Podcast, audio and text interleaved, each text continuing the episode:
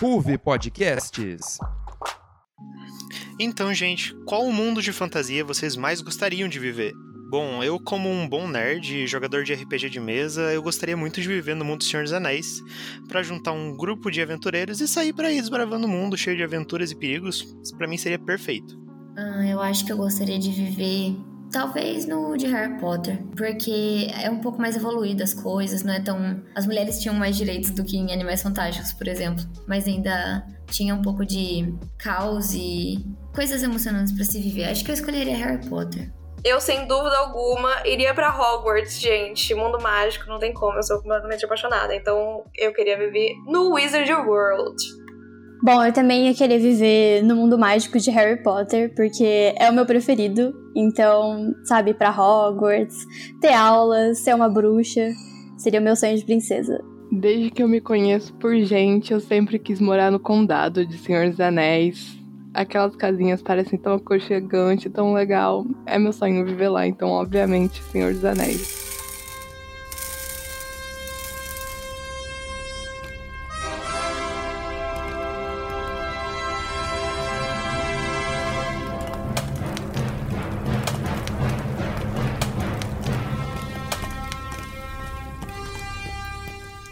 Pipoca a cabeça.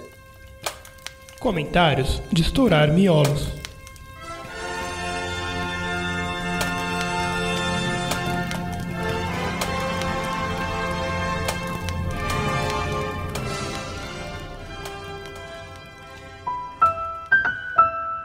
Olá, comedores de pipoca, como é que vocês estão? Espero que todos estejam muito bem. Sejam muito bem-vindos a mais um Pipoca Cabeça, o programa que a gente comenta tudo do cinema, tudo sobre os filminhos. E nesse programa a gente tem um tema muito especial, que são sagas de fantasia. Então a gente decidiu dividir. Então a gente vai falar inicialmente de Harry Potter e Animais Fantásticos, por causa do lançamento de Animais Fantásticos, Os Segredos de Dumbledore, e num segundo bloco a gente vai falar um pouco de Nárnia e Senhor dos Anéis. Eu sou Nathan Sampaio, para me acompanhar hoje aqui para comentar esses filminhos legais, a gente tem os nossos comentaristas. Oi, oi, pipokers! Eu sou a Mai. Oi, gente, eu sou a Picasso. Oi, gente, eu vim direto do Floreios para acompanhar vocês hoje. Eu sou a Mavi. Como vocês perceberam, pessoal tem uma floreira aqui que tá de intrusa. Mentira, não é intrusa, é convidada. Porque esse programa aqui, ele vai ser uma parceria com o programa Floreios e Borrões, que é o podcast de livros da Ruve Podcasts, que é um podcast muito bom, em que toda segunda quarta-feira do mês a gente fala de algum livro interessante e dá as nossas indicações também. Então a gente fez essa parceria para comentar tanto os filmes quanto os livros adaptados e coisas assim. Então, assim, estamos em parceria. Para dar início aqui, vamos comentar, obviamente, do lançamento de Animais Fantásticos 3. Né? Então vamos comentar um pouquinho de Harry Potter, um pouquinho de Animais Fantásticos. Bom, se você, querido ouvinte, viveu numa caverna e não sabe o que é Harry Potter, não sabe o que é Animais Fantásticos, fica tranquilo, que a gente preparou uma introdução aqui. Bom, esse mundo é conhecido como o Wizard World, ou o Mundo Mágico é uma franquia que ela vai ser composta de filmes e livros e vai acompanhar esse mundo mágico em que existem bruxos e eles convivem com trouxas que não conseguem usar magia. Essa saga já teve oito filmes que acompanham o jovem Harry Potter contra o seu rival, o Lord Voldemort, que acontece ali durante seu período escolar nos anos 90, e recentemente surgiram os filmes prólogos que acompanham Newt Scamander e seus animais fantásticos, juntamente com o alvo Dumbledore, na primeira guerra bruxa contra o Mago das Trevas, Grindelwald. Então, para guiar nosso papo, a gente preparou alguns tópicos aqui, algumas perguntinhas. Recentemente, né, como eu já falei aqui várias vezes, lançou Animais Fantásticos e os Segredos de Dumbledore. E eu queria saber de vocês, o que vocês acharam do panorama geral do filme e mais especificamente da relação entre Dumbledore e Grindelwald. E o que vocês acharam da troca de ator do antagonista? Você acha que isso melhorou ou atrapalhou o desenrolar do filme? Olha, logo de cara, eu preciso falar que eu chorei nos primeiros minutos do filme é, do Segredo de Dumbledore, porque tem aquele momento com o Tilin. Quem assistiu o filme sabe o que eu estou falando, foi muito triste. Eu chorei, tipo, pesado, assim, de tipo, de soluçar. Eu tava esperando que eu ia ficar, uhul, animada, o filme, que eu tava esperando umas 30 anos sair. E aí eu já comecei o filme chorando. Mas eu preciso aqui fazer uma menção honrosa pra Maria Fernanda Cândido, que é a nossa brasileiríssima atriz brasileira que estava lá no filme a chefona, né, do Brasil. Ela é a ministra da magia aqui do Brasil. E aí ela estava lá no filme. Primeiramente, os fãs brasileiros, né, estavam achando que ela ia fazer só uma aparição, que ela ia estar tá lá representando o Brasil, enfim, tipo, super legal, super honra, pô, bacana, legal. Mano, a mulher é a chefona, sabe? A chefona, ela tá nível Dumbledore. Literalmente, ela é nível Dumbledore. E aí eu fiquei pensando, né? Eu saí do cinema louca da cabeça e eu fiquei pensando, tipo, cara, o quanto que deve ter sido uma honra para ela, sabe, enquanto atriz brasileira, ter sido escalada para esse filme que foi um puta de um filmão com um monte de ator foda de vários outros países, sabe, tipo uma puta produção, deve ter sido uma puta emoção para ela, principalmente pra gente que é fã brasileiro também, sabe? Porque ao longo das dos filmes e dos livros, né, de toda a saga de Harry Potter, a gente já teve sim menções ao Brasil, mas nada muito direto, assim, nada muito explícito, só ali, só pequenas aparições, pequenos comentários.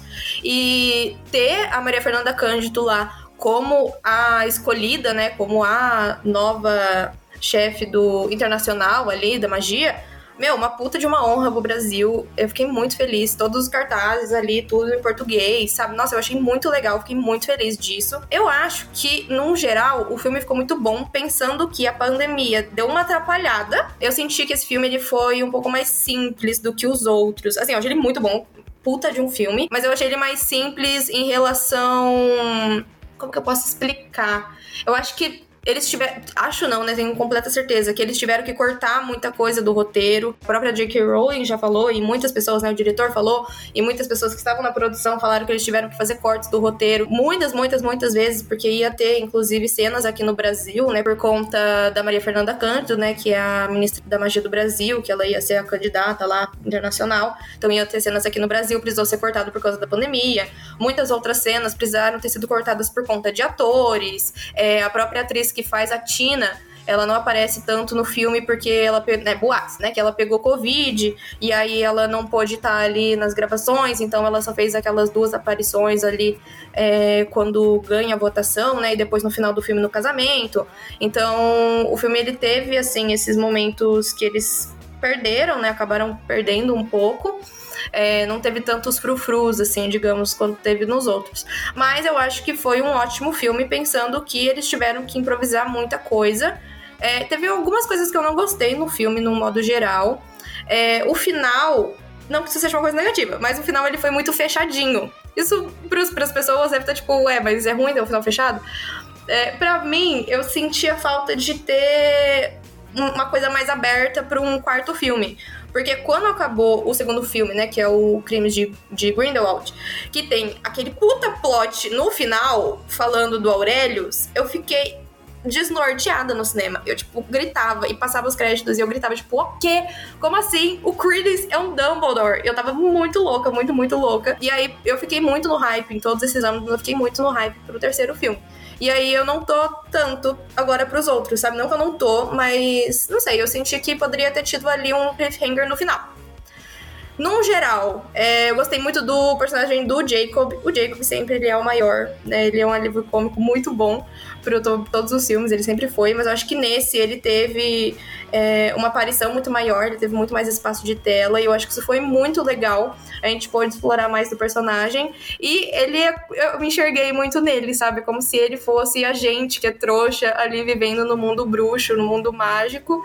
É, e foi muito legal. Eu acho que ele mandou muito bem, tanto como personagem mesmo do Jacob, quanto o ator, né, que é o Dan. Eu acho que ele arrasou, assim. Eu acho que a gente pode ver, sim, uma melhora dele ao longo dos três filmes. Falando ali em relação ao Dumbledore e o Grindelwald. Eu amei ter visto a relação desses dois. É uma coisa que a gente sempre viu, que a gente sempre esperou, tanto pelos livros ali de Harry Potter, tanto pelo hype que tem de tipo, meu Deus, o, o Dumbledore, ele é o que ele é porque ele derrotou o maior dos bruxos ali em 1945 na Primeira Guerra Bruxa. E a gente vai ver isso, né, no quinto filme, se Deus quiser. Então, eu tava muito hypada, tava muito esperando para ver essa relação dos dois, porque nos outros primeiros Animais Fantásticos a gente não conseguiu é, ter ali uma cena dos dois juntos ou explorar mais essa relação. Só ali no segundo filme, que aí realmente a gente viu como que foi eles fazerem o pacto de sangue e tudo mais, mas foi coisa muito curta. Então eu achei muito legal a gente ter explorado mais. Dumbledore realmente muitos segredos dessa família, pelo amor de Deus.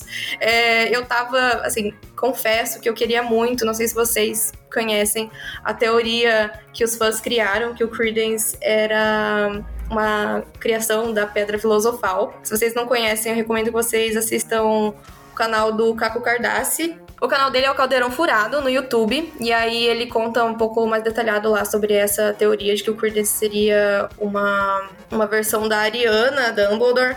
É, a partir da Pedra Filosofal, por conta do Obscurial. Enfim, não, não é verdade, né? Porque ele, a gente descobre que ele é filho do Aberforth. Mas enfim, eu achei legal esse plot de ver que ele era sobrinho e tudo mais. É, e aí, falando especificamente, né, da troca de ator. O Johnny Depp, né, não vamos falar do Johnny Depp pessoa em si, que enfim, todo mundo sabe de todas as polêmicas que estão acontecendo com ele. Não sou a favor, obviamente, porque sou uma pessoa sensata, mas é, ele é um puta de um ator, a gente precisa concordar. Mas eu acho que assim, o Johnny Depp, ele tem um sério problema enquanto ator, que é ser muito caricato. E o personagem do Grindelwald, ele não não, não dá para ser assim. Entende? Porque ele tem que ser mesmo mais fechado, mais frio, mais sombrio. E o Johnny Depp ele não trouxe isso nos outros filmes. E é uma coisa que agora o Mads Mikkelsen trouxe. Eu achei ele simplesmente perfeito pro papel. Eu acho que fizeram uma troca assim, a dedo e foi perfeito, assim, do início ao fim é, desse filme. Aquela cena do início, né? Preciso pontuar duas cenas. A cena do, do início ali dos dois no restaurante, que eles tiveram toda aquela troca e as provocações, e o Grindelwald manipulando ali o Dumbledore de todas as formas, falando do amor, falando do pacto deles. Cara, não teria ficado tão bom se fosse com o Johnny Depp, sabe? Ele não, ter, não saberia fazer essa cena friamente e seriamente como ela precisa. E aquela cena que realmente é quando quebra o pacto de sangue. E aí a gente vê a primeira batalha ali entre o Dumbledore e o Grindelwald. E ele com as mãos, um no coração do outro, e as varinhas apontadas, e aquelas trocas de olhar. E sabe, um negócio que você vê que tem química os dois atores, sabe? Ficou muito bom. Eu acho que essa cena foi a maior, assim, do filme. E ficou muito bom com o Mads. Eu acho que ele arrasou, foi uma ótima troca. E eu acho que não atrapalhou em nada, assim, em nada. Eu nem senti falta do Johnny Depp. É isso. É, então, vamos começar do final, porque. Mas sua pontuação, assim, sobre os dois foi incrível. Eu tenho mais ou menos a mesma opinião sobre terem trocado o Johnny Depp pelo Mikkelsen, porque, que nem você disse, ele já tem um jeito mais fechado, é, ele é mais. Ele vai pra uma vibe mais frio e calculista mesmo. Então, trouxe esse ar mais sombrio pro, pro Grindelwald, que, que merecia ter tido nos outros dois filmes. E o Johnny Depp não conseguiu entregar muito essa parte mais psicológica. Eu acho que, assim, foi bom, no geral. A cena do Dumbledore com o Grindelwald na, nessa batalha deles, assim, foi tudo também. Assim, chegou a arrepiar no cinema. Nossa, deu vontade de sair gritando, falando, batendo palma, falando parabéns. É assim que se faz uma cena de verdade. Porque, assim, foi um negócio, assim, chocante para se levar pro resto da vida, assim, na memória. É, foi muito. Você conseguia sentir aquele. O sentimento de, de, de, amor quebrado dos dois, mas a confiança que foi com Deus, assim, foi embora, foi pro ralo. E, assim, deu para transmitir muito. É, e se, era intenção, se essa era a intenção deles, eles conseguiram. Porque foi incrível. É, no, num, panorama, num panorama geral, é, eu gostei muito, muito, muito do filme. Assim, toda a construção foi muito bem feita. É, a Maria Fernanda Cândido entregou demais, assim, a mulher entregou tudo, foi demais. Ela. A única coisa é que, assim, ela teve muito tempo de tela e poucas falas. É bom, pensando pelo lado de que ela é uma brasileira e que é uma produção, assim, enorme. Então, dá para levar em consideração. Mas ainda assim, poxa, a gente queria ter visto ela falar mais. E os fãs ficaram com esse gostinho de quero mais, sabe? Mas, assim, entregou demais. Todas as cenas que tinham o Tilin foram emocionantíssimas. É, a, quando o Grindelwald fez todo aquele rolê com o coitado que não merecia ter passado por aquilo. E o finalzinho também do filme. Foi muito fofo. Os animaizinhos do Newt também aparecendo, como sempre, né? Salvando ele e o Teseus de dos apuros e tudo mais. Assim, muito fofo. Mas eu gostei bastante do filme. Foi bem emocionante. Outra coisa que eu também não gostei tanto assim, não é que eu não gostei. A Tina não apareceu muito. Ok, a gente entende, né, pelos boatos que tiveram e tudo mais. Mas o romance que já estava sendo construído nos, nos, filmes anteriores, ele acabou ficando de lado. Dá para desenrolar isso melhor nos dois próximos filmes que a gente espera que tenha. Mas, assim, falta um pouco nesse filme em questão ao Newt e a Tina. É, do Jacob e da Queenie, eu acho que foi muito bom. É, focaram no romance dos dois e, assim, fofíssimos. O Jacob também sempre entrega demais. E, enfim, acho que é isso. Gostei bastante do, do filme. A produção foi muito boa. É, tinham todos aqueles boatos. Antes de começar grava as gravações, tinha os boatos de que teria as gravações aqui no Brasil, mas tiveram que cancelar por conta da pandemia, pelo jeito, né? Mas, assim, valeu muito a pena ter ido ao cinema na estreia, porque foi um filme memorável. Na minha humilde opinião, o melhor dos três até o momento. Vamos ver como serão os próximos agora. Bom, gente, então, eu não assisti, né, o terceiro filme, Animais Fantásticos e os Segredos de Dumbledore. Então, eu tô muito baseada aí em críticas que eu li sobre e tudo mais. É, eu tenho uma opinião já um pouco formada a respeito da, de Animais Fantásticos no geral, sabe? Eu acho que eu sempre tendo a me decepcionar um pouquinho com os filmes. Desculpa, amigas, não me matem. e, mas assim, é, me baseando em críticas, eu ainda pretendo assistir o filme, né, pra, pra ter aí uma conclusão. Uma conclusão minha, né, e não só de críticas que eu li, mas eu queria muito mesmo que Dumbledore e Grindelwald tivessem sido o foco desde o começo e que eles tivessem, assim, priorizado essa narrativa, assim, acima de todas, sabe? Porque eu acho que, assim, o Dumbledore, ele sempre foi um personagem icônico e ele sempre foi, tipo, sei lá, o maior bruxo de todos os tempos, assim, de Harry Potter. Então eu acho que dar esse protagonismo para ele, eu acho que ia fazer toda a diferença para mim, sabe? Eu ia sentir muito mais uma conexão com o filme. Mas a gente vai falar disso mais pra frente, né? É, quanto à troca de ator, que é o que eu queria comentar, eu acho que ela poderia ter sido muito mais suavizada, sabe? Porque ele é o grande vilão da, dessa nova essa nova série de filmes, né? E é muito difícil, assim, você cada, a cada filme ver um vilão com um rosto diferente, assim, sabe? Acho que eles poderiam pelo menos dar uma suavizada, sei lá, falar que é uma magia, sabe? Eu acho que, assim, eu senti um pouco essa coisa de a cada filme ver um novo vilão. Mesmo que, assim, em Harry Potter tivesse uma diferença, né, a troca ali de atores do Dumbledore do primeiro filme pro restante da saga, é, o Dumbledore, ele é muito característico, né? Então, assim, aquela barba, tudo mais, o chapéu, assim, os atores ainda eram bem parecidos, né? Então acho que a gente não sentiu tanto, mas assim, eu confesso que, assim, tô sentindo um pouco essa troca de atores. Lógico que, assim, precisava trocar o Johnny Depp, né? mas eu preferia muito mais que eles tivessem escolhido desde o começo um ator que, assim, tivessem pesquisado, ido atrás, visto, assim, histórico do ator, para saber, tipo, se tá envolvido em alguma polêmica, porque, poxa, é o grande vilão do, do filme, sabe? Da, dessa nova série de filmes. Eu acho que isso era uma atenção gigantesca que eles tinham que ter dado pro personagem, sabe? para não ficar mudando toda hora de ator, porque eu acho que quebra um pouco, assim, essa. Você tá seguindo ali a linha, né? De, de ter um mesmo ator, uma mesma atuação, uma mesma interpretação, e aí quebra, né? Que nem a Maia falou, a interpretação do Johnny Depp, por exemplo, é completamente diferente.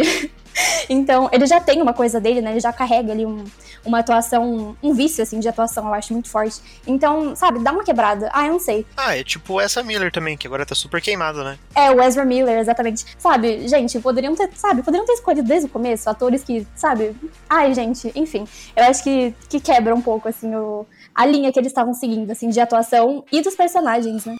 Meu, acho que o bom do Ezra Miller é que não vai atrapalhar tanto porque o personagem vai morrer, né? A gente tá vendo já, já viu o final desse filme. Eu acho que o que seria mais fácil agora pro quarto, que ele não vai aparecer porque ele realmente foi cortado, é falar, tipo, ai, poxa, que pena, morreu. Ah, hum, é isso. Entendeu? Não vai atrapalhar tanto como foi com o Johnny Depp. Ai, gente, só fazendo alguns complementos também, que a gente tava falando da Tina e tudo mais que ela assumiu, eu senti muita falta da Nagini nesse filme. Eu não entendi porque ela não apareceu. Eu sei que a atriz, ela ficou grávida é, durante aí esse período das gravações e tudo mais. Tudo bem, pode ser que quiseram cortar ela por causa disso, mas eu acho que poderia ter sido mencionada pelo menos, sabe? Ela era o par romântico ali do Credence barra Aurelius, então eu senti falta porque ela é importante, super, super importante, né, pra, pra saga ali de Harry Potter depois. Então eu senti muita falta dela. Eu, uma coisa que eu esqueci de comentar antes também quando eu tava falando é que eu achei muito legal a gente ter visto mais, né, segredos de Dumbledore, dessa parte da morte da Ariana, que ele se culpa muito, né? Eu achei muito emocionante aquela fala, é, quando ele conta pro Newt sobre a morte da Ariana em detalhes e tudo mais. É, senti falta de um flashback ali. Eu acho que não aconteceu flashback porque teve muito flashback no segundo filme e a crítica caiu matando. Então eu acredito que tenha sido cortado por causa disso, ou também por causa da pandemia. Talvez eles quiseram cortar muito set de gravação, enfim. Mas eu senti falta de um flashback ali, mas nada que tenha sido super atrapalhado. Mas eu gostei muito de ter visto mais, sabe, desse lado pessoal do Dumbledore que a gente não conhece tanto, assim, é, principalmente nos filmes de Harry Potter. No livro, sim, mas nos filmes não aparece tanto. E é legal porque a gente vê o quanto ele levou até a morte dele, né? Essa culpa. Literalmente, ele morreu por conta dessa culpa dele, né? Que ele colocou ali o anel é, da Horcrux, né? Do Voldemort, por conta da Pedra da, Re da Ressurreição. É, e aí ele acabou morrendo depois, enfim, teve todo o lance ali com o Snape, né? Dele combinou, mas com certeza foi por conta disso. Então é muito legal a gente ver o quanto a história se fecha, sabe? É muito legal a gente ver esse início de tudo e como tudo é redondinho e todas as referências. Ah, e uma outra referência muito legal também que eu notei, é, juro, gente, última coisa que eu vou comentar uma referência que eu notei foi das maletas, antes deles irem lá é, para votação e tudo, né? Tem a, as maletas ali do Newt, que cada um pega uma, e aí eles vão para tentar despistar os seguidores do Grindelwald. Isso é claramente uma referência aos Sete Potters que a gente tem lá em Harry Potter Relíquias da Morte. Então eu achei muito legal. Enfim, é isso só. E no final das contas, o Dumbledore continuou com o segredo dele. Porque ele contou meio que por cima assim como você disse, né? Ele contou por cima só pro Newt sobre a irmã dele, mas também não teve esse flash, não teve o mas também não teve esse flashback, não teve uma coisa mais mais explícita sobre o que aconteceu de fato. E ele guardou isso com ele. É a questão do, do relacionamento que ele já teve com o Grindelwald também ficou assim, ficou para o círculo mais próximo dele e ficou por isso mesmo. Eu senti um pouco mais de falta de, de ter mostrado o relacionamento, assim, mais dos dois, porque eu sou uma grande entusiasta dos relacionamentos, mas tudo bem. Uma coisa que você falou que me lembrou agora também, além de todo o segredo que ele realmente guardou ali até o final ali da vida dele, foi em relação ao amor, né? É, a gente viu o quanto ele era apaixonado pelo Grindelwald. E, enfim, né, eles tiveram um pacto de sangue. A gente vê que Harry Potter, para o Dumbledore, né, o alvo Dumbledore, o amor é uma coisa muito forte. Ele sempre diz, é, lá na saga de Harry Potter, tanto no filme quanto nos livros, que o amor é a maior das magias, que ela é incompreendida e não sei o que. E tem toda a, a questão também da Lillian, né, da Lillian Potter, que ela se sacrificou por amor ao Harry, por isso que o Harry é, sobreviveu, né, virou um Horcrux, enfim, toda aquela história. Então, acho que é muito legal a gente ver é, todo esse lance do amor que reinava ali também em Harry Potter e a gente tá tendo agora isso em Animais Fantásticos. E antes a gente não tava tendo nos dois primeiros filmes. E nesse a gente viu forte, assim, eu gostei bastante. Quanto essa relação do amor que teve, eu acho que era uma coisa que ficava um pouco negli... não exatamente negligenciada, mas assim, tá tendo muito mais destaque em Animais Fantásticos do que tinha na saga de Harry Potter. Porque lá, como era assim, dá para entender. Era história dos jovens e tudo mais, então era um amor mais da amizade. Agora a gente tá vendo uma coisa muito mais profunda que eles estão abordando, que eles estão. É, sabe, estão fuçando mesmo é, na história, estão indo nos relacionamentos. A gente tá vendo. O, a gente viu nesse filme o Dumbledore com Grindelwald. Nos dois filmes anteriores a gente viu é, a construção do relacionamento do Jacob com a Queenie, da, do Newt com a Tina. E então, assim, eu acho muito bonito de se ver, sabe? Porque é um negócio tão profundo, dá pra. Principalmente nesse filme, dá pra você sentir o amor que o, o Dumbledore tinha pelo Grindelwald. Não foi à toa que eles fizeram esse pacto de sangue, não é mesmo? E, e assim, como eu já havia dito antes, foi por água abaixo, mas foi enquanto tinha. É, foi um negócio que pegou muito pros dois e mudou claramente a vida de ambos, assim, em todos os sentidos possíveis. Foi um negócio muito bonito de se ver e que, nossa, quebrou demais o coração. É na hora que o pacto de sangue se rompeu, assim, destruiu completamente a, a noção que a gente tinha criado do, do amor dos dois, que já foi um negócio muito bonito, mas, enfim, acabou, né? Bom, gente, a gente falou bastante aqui do Animais Fantásticos 3 e queria saber o que vocês acham do restante da saga. Vocês acham que a história está sendo bem contada ao longo dos filmes? Vocês sentem uma conexão com os protagonistas de Animais Fantásticos, assim como vocês sentiam com os personagens de Harry Potter? E também comenta um pouco aí quais são as suas expectativas para os próximos, o que, que vocês estão achando. Olha, eu tô gostando muito dessa saga de Animais Fantásticos. É, logo quando falaram, né, que ia ter essa quintologia, não sei como é que fala, mas essa série de cinco filmes, eu fiquei muito feliz, muito agitada, porque Harry Potter mora muito no meu coração, é minha saga franquia, enfim, favorita. Eu acho que uma coisa que pecaram foi ter chamado a franquia toda de Animais Fantásticos. É, eu acho que no geral poderia ter tido um outro nome, não sei qual, enfim, isso aí não é trabalho para mim, mas eu acho que poderia ter tido um outro nome para essa série de livros. E aí o primeiro filme ter sido ali o subtítulo é, de Animais Fantásticos, sabe? Mas enfim, acho que não é uma coisa que super atrapalha é, porque ao longo dos filmes, né, pelo menos os três até então, a gente vê a importância que os Animais Fantásticos têm, né, ao longo da, da história, tanto o primeiro, que a gente conhece realmente todos eles, e o Newt Scamander tem toda ali uma aparição muito maior do que nos outros, por exemplo, mas também nesse terceiro, né, como a gente pode como a gente pôde perceber, o Tilin, que é um animal fantástico, ele teve ali uma importância, assim, crucial para a história. Assim, sem ele, a história não teria sido a mesma. Mas, enfim, eu acho que isso foi uma coisa que poderia ter sido diferente. Mas eu tô curtindo muito, assim, a história é, de Animais Fantásticos no geral. Eu acho que tem uma grande diferença em relação a Harry Potter, porque Harry Potter, é, até como a Mavi, eu acho, comentou na pergunta anterior, é jovem, né? Então a gente acompanha ali adolescentes na escola e é muito gostoso a gente acompanhar eles em Hogwarts, principalmente por ser a visão do Harry, né, que tá ali no mundo trouxa, que é o nosso mundo não mágico, é, indo para esse mundo. Então é muito gostoso a gente acompanhar ele ao longo desses anos.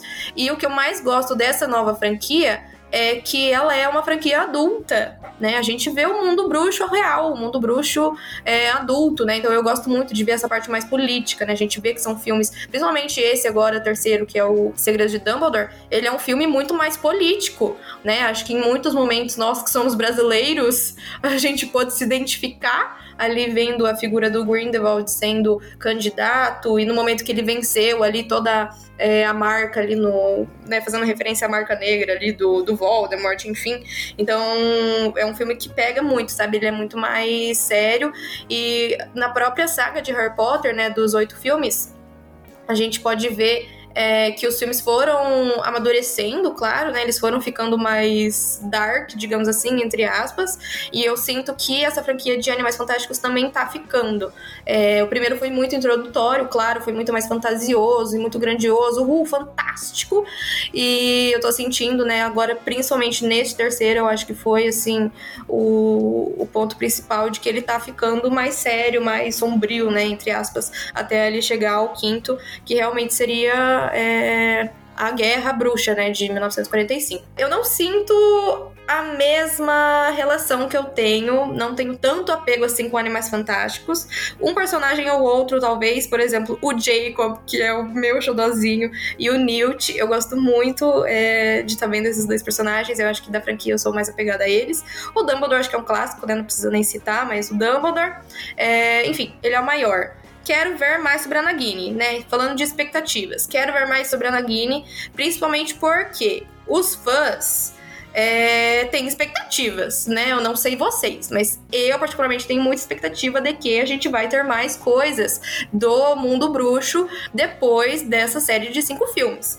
E aí uma coisa também que eu comentei, né, em relação ao Caco Cardassi, que é o apresentador do Caldeirão Furado no YouTube, é, que ele falou, e aí se vocês não, não conhecem essa é, essa expectativa dele, que se tornou a expectativa de muitos outros é, Potterheads, é que ali depois do quinto filme, quando rolar realmente a Guerra Bruxa, o Dumbledore venceu o Grindelwald, o Hu, tudo mais. A teoria é que a Nagini faça a ponte para talvez depois a gente ter alguma produção focada no Voldemort. E aí seria muito bom, mano, a gente ver ali é, toda a treta do Voldemort, a gente veria sobre os marotos, a gente veria toda ali a ascensão dele, ele caindo quando o Harry nasce, e aí a gente veria o nascimento do, do Harry e acabaria ali em 1991, que é quando começa o primeiro filme de Harry Potter. Enfim, essa é a minha expectativa. Eu espero que a gente veja isso até o final, a Nagini ali fique realmente na forma de cobra dela, ela fuja ali pro matão, e aí talvez seja lançado um negócio focado no Voldemort. Esse é o meu maior sonho. Mas você tinha comentado um negócio sobre a cena do. da. É, um negócio que foi comentado é, da cena do. de quando o Grindelwald ganha as eleições lá de bruxo lá internacional. Foi que eles começaram a soltar das varinhas as marcas, né? E isso me lembrou muito, mesmo na hora do filme assistindo assim, foi um negócio que veio direto na cabeça. Quando tava tendo a Copa Mundial de Quadribol, no Cálice de Fogo, se eu não me engano, bem no começo. Caraca, real, é verdade. E foi assim, um negócio instantâneo que me veio na cabeça. Que durante a Copa Mundial, que tava tendo todos os eventos ali, que começou tudo a ficar meio esquisito, soltaram também a marca do Voldemort no céu. E aí todo mundo ficou, caramba, o que que é isso? Né, principal, quer dizer, todo mundo não. O Harry e os mais novos ficaram, caramba, o que é isso? E todo mundo ficou super preocupado. E assim, foi como se fosse um aviso do que estava por vir, tanto é, no contexto mundial dos bruxos, quanto talvez é que a gente tá vendo agora Animais Fantásticos depois de Harry Potter. Mas assim, seguindo a sequência cronológica dos fatos, assim, se relaciona muito. Isso foi algo que me pegou muito, que eu fiquei assim, eu fiquei de cara mesmo.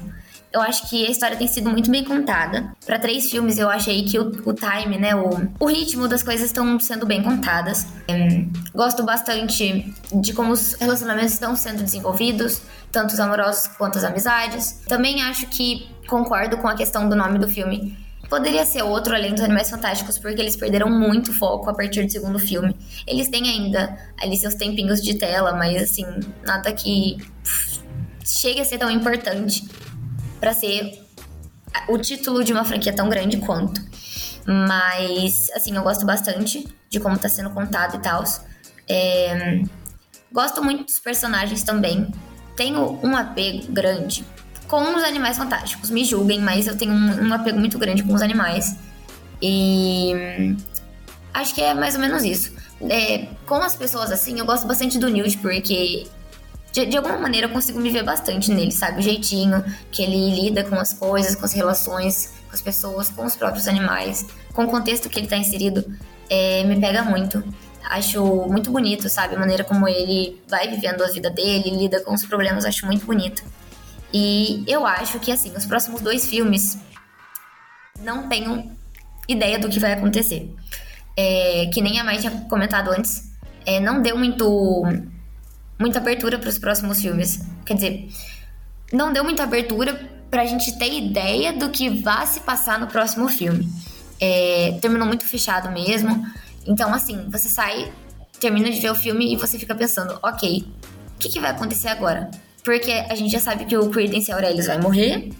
E, e aí a gente vai ver o que é a ascensão do Grindelwald, vai ver a queda dele, vai ver a Guerra Bruxa, sabe? Ficou meio ao mesmo tempo ficou em aberto para quem sabe já da história, da ordem que acontecem os fatos, mas ficou ali uma pontinha meio fechada que não sei se foi algo muito bom que eles fizeram, mas acho que é isso. Bom, gente, vamos lá, correndo o risco de ser odiada pelas minhas amigas, não me odeiem. Mas eu acho que sim e não quanto ao fato da história estar tá sendo bem contada, sabe? É, eu acho legal, assim, o contexto. Eu gosto muito de ver essa época sendo retratada. Que nem a Mai falou, é uma perspectiva mais adulta do mundo bruxo que a gente nunca tinha tido, que é muito legal de ter. E, gente, de verdade, o Dumbledore, ele é, assim, o meu xodózinho, assim, dos livros de Harry Potter. Eu amo este homem. E ver ele sendo retratado, assim, com tanta sabe, tipo, esse momento tão importante sendo retratado é muito legal. Só que assim, não tá sendo tão genial quanto eu queria que fosse, sabe? Nesse sentido. Eu acho que, às vezes, excesso de plots, eu acho que diferenças, diferentes narrativas, é, às vezes correr por, por caminhos muito diferentes, que nem mostra o Newt aqui, aí daqui a pouco mostra a história do Credence, e aí daqui a pouco volta pro Dumbledore. E sabe, ninguém tem, assim, parece que eles não seguem um único foco, um único caminho. E, tipo assim, às vezes isso me incomoda de que algumas coisas não são bem desenvolvidas, sabe? Tipo, eles querem desenvolver um milhão de coisas em um filme que, assim, o filme não vai ter 10 horas, entendeu? então Assim, eu não odeio Animais Fantásticos, eu gosto do primeiro filme. Eu acho que é legal, é, tipo, é diferente, aborda o Newt, que é tipo, um nome que a gente já conhecia dos livros, né? Mas, assim, eu acho que para mim ele não funciona tanto no sentido de que eu me decepciono é, no caminho que ele tá correndo com o roteiro, sabe? Eu acho que ele poderia ter de repente, menos narrativas, focar muito mais na história do Dumbledore, que, assim, para mim poderia ter cinco filmes só desenvolvendo essa história do Dumbledore com o Grindelwald, sabe? Porque tem muita história para contar sobre os dois. E assim, o Dumbledore é fantástico, né? Tipo, dá, dá pra desenvolver tanta coisa com esse homem que eu acho que me incomoda o fato deles seguirem por tantos caminhos e parece que se perderam, sabe? De, de não saber mais por onde seguir, tipo, qual é, qual é o caminho principal, sabe? O que, que a gente vai desenvolver 100%? Não tem nada que tá sendo se desenvolvendo 100% na minha visão, sabe? As coisas estão se desenvolvendo aos pouquinhos, e aí, tipo, um se desenvolve um pouquinho, outra história ele se desenvolve mais um pouquinho, mas para mim não tá funcionando tanto por causa disso, sabe? Eu acho que a história acaba se atrapalhando com tantos caminhos diferentes para seguir. É, eu não sinto uma conexão tão grande com, com os personagens dessa franquia, obviamente, mas eu gosto muito do Dumbledore, né? E eu amo o Jude Law no papel do Dumbledore. Eu acho que, assim, acertaram muito no, no, no ator na escolha do ator, né? E, ai, ah, sério, eu só queria mesmo que eles tivessem focado desde o começo com a história do Dumbledore, que eu acho que teria sido muito diferente para mim, assim. E as expectativas para os próximos filmes, eu espero, né, que eles direcionem mais o foco para a treta entre o Grindelwald e o Dumbledore. E eu não sei, eu espero ver um Grindelwald mais ameaçador, sabe? Porque ele foi, assim, uma ameaça gigantesca pro mundo, não só pro mundo bruxo, quanto pro mundo real, né? Porque ele teve muito, muitos reflexos no mundo real, no mundo trouxa, né? E, e eu acho que eu quero ver um Grindelwald, assim, destruindo tudo e sendo, tipo, extremamente ameaçador ao ponto do Dumbledore ficar mexido, né? Porque foi algo que mexeu muito com o Dumbledore.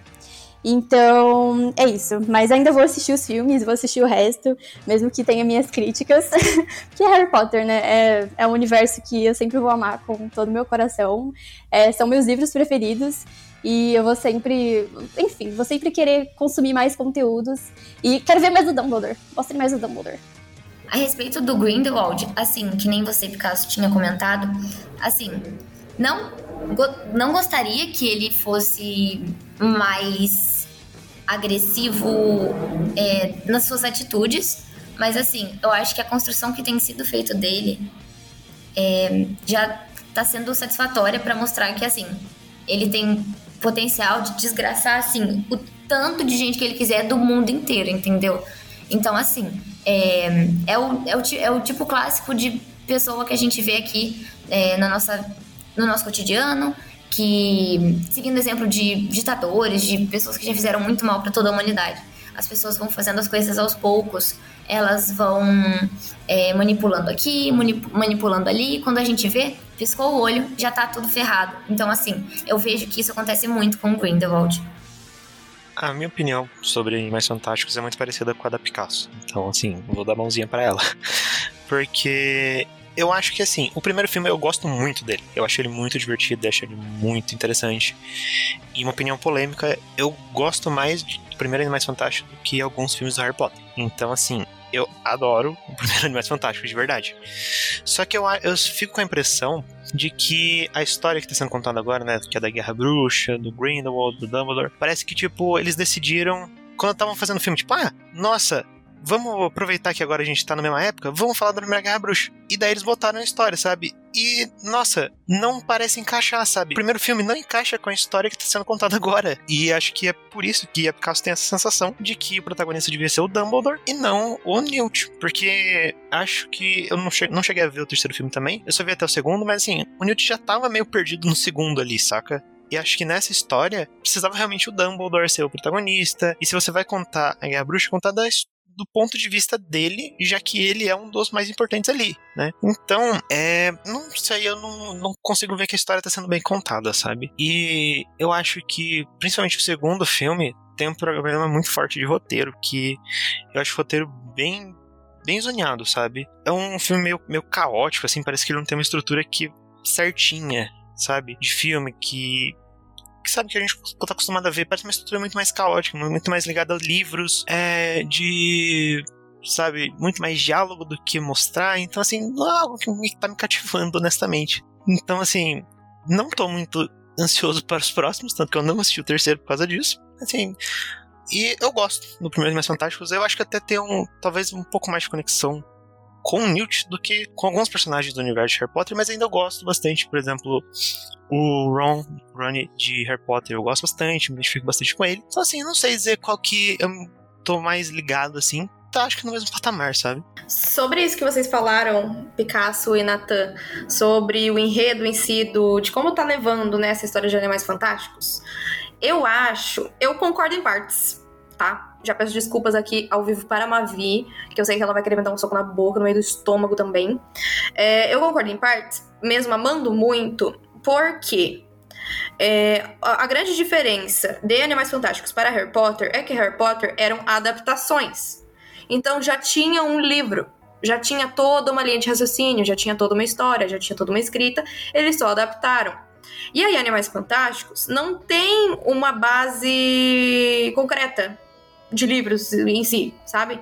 É, claro, tem muitas, muitos textos, né, que a J.K. fazia pro, pro Pottermore, mas também é, ela não é roteirista, né? Ela é escritora.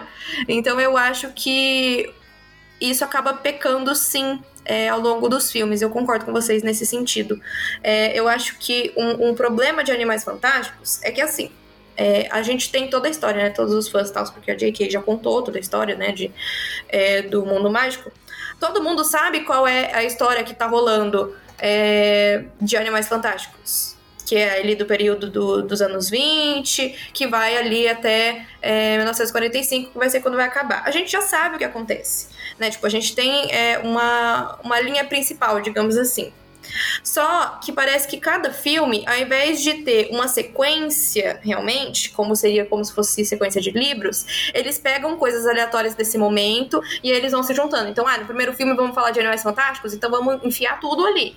Aí no segundo, os, os coisas do Grindelwald, vamos juntar tudo ali. Aí agora os segredos de Dumbledore, vamos juntar tudo ali. E aí realmente fica um pouco picotado e aí o ritmo acaba quebrando um pouco mesmo.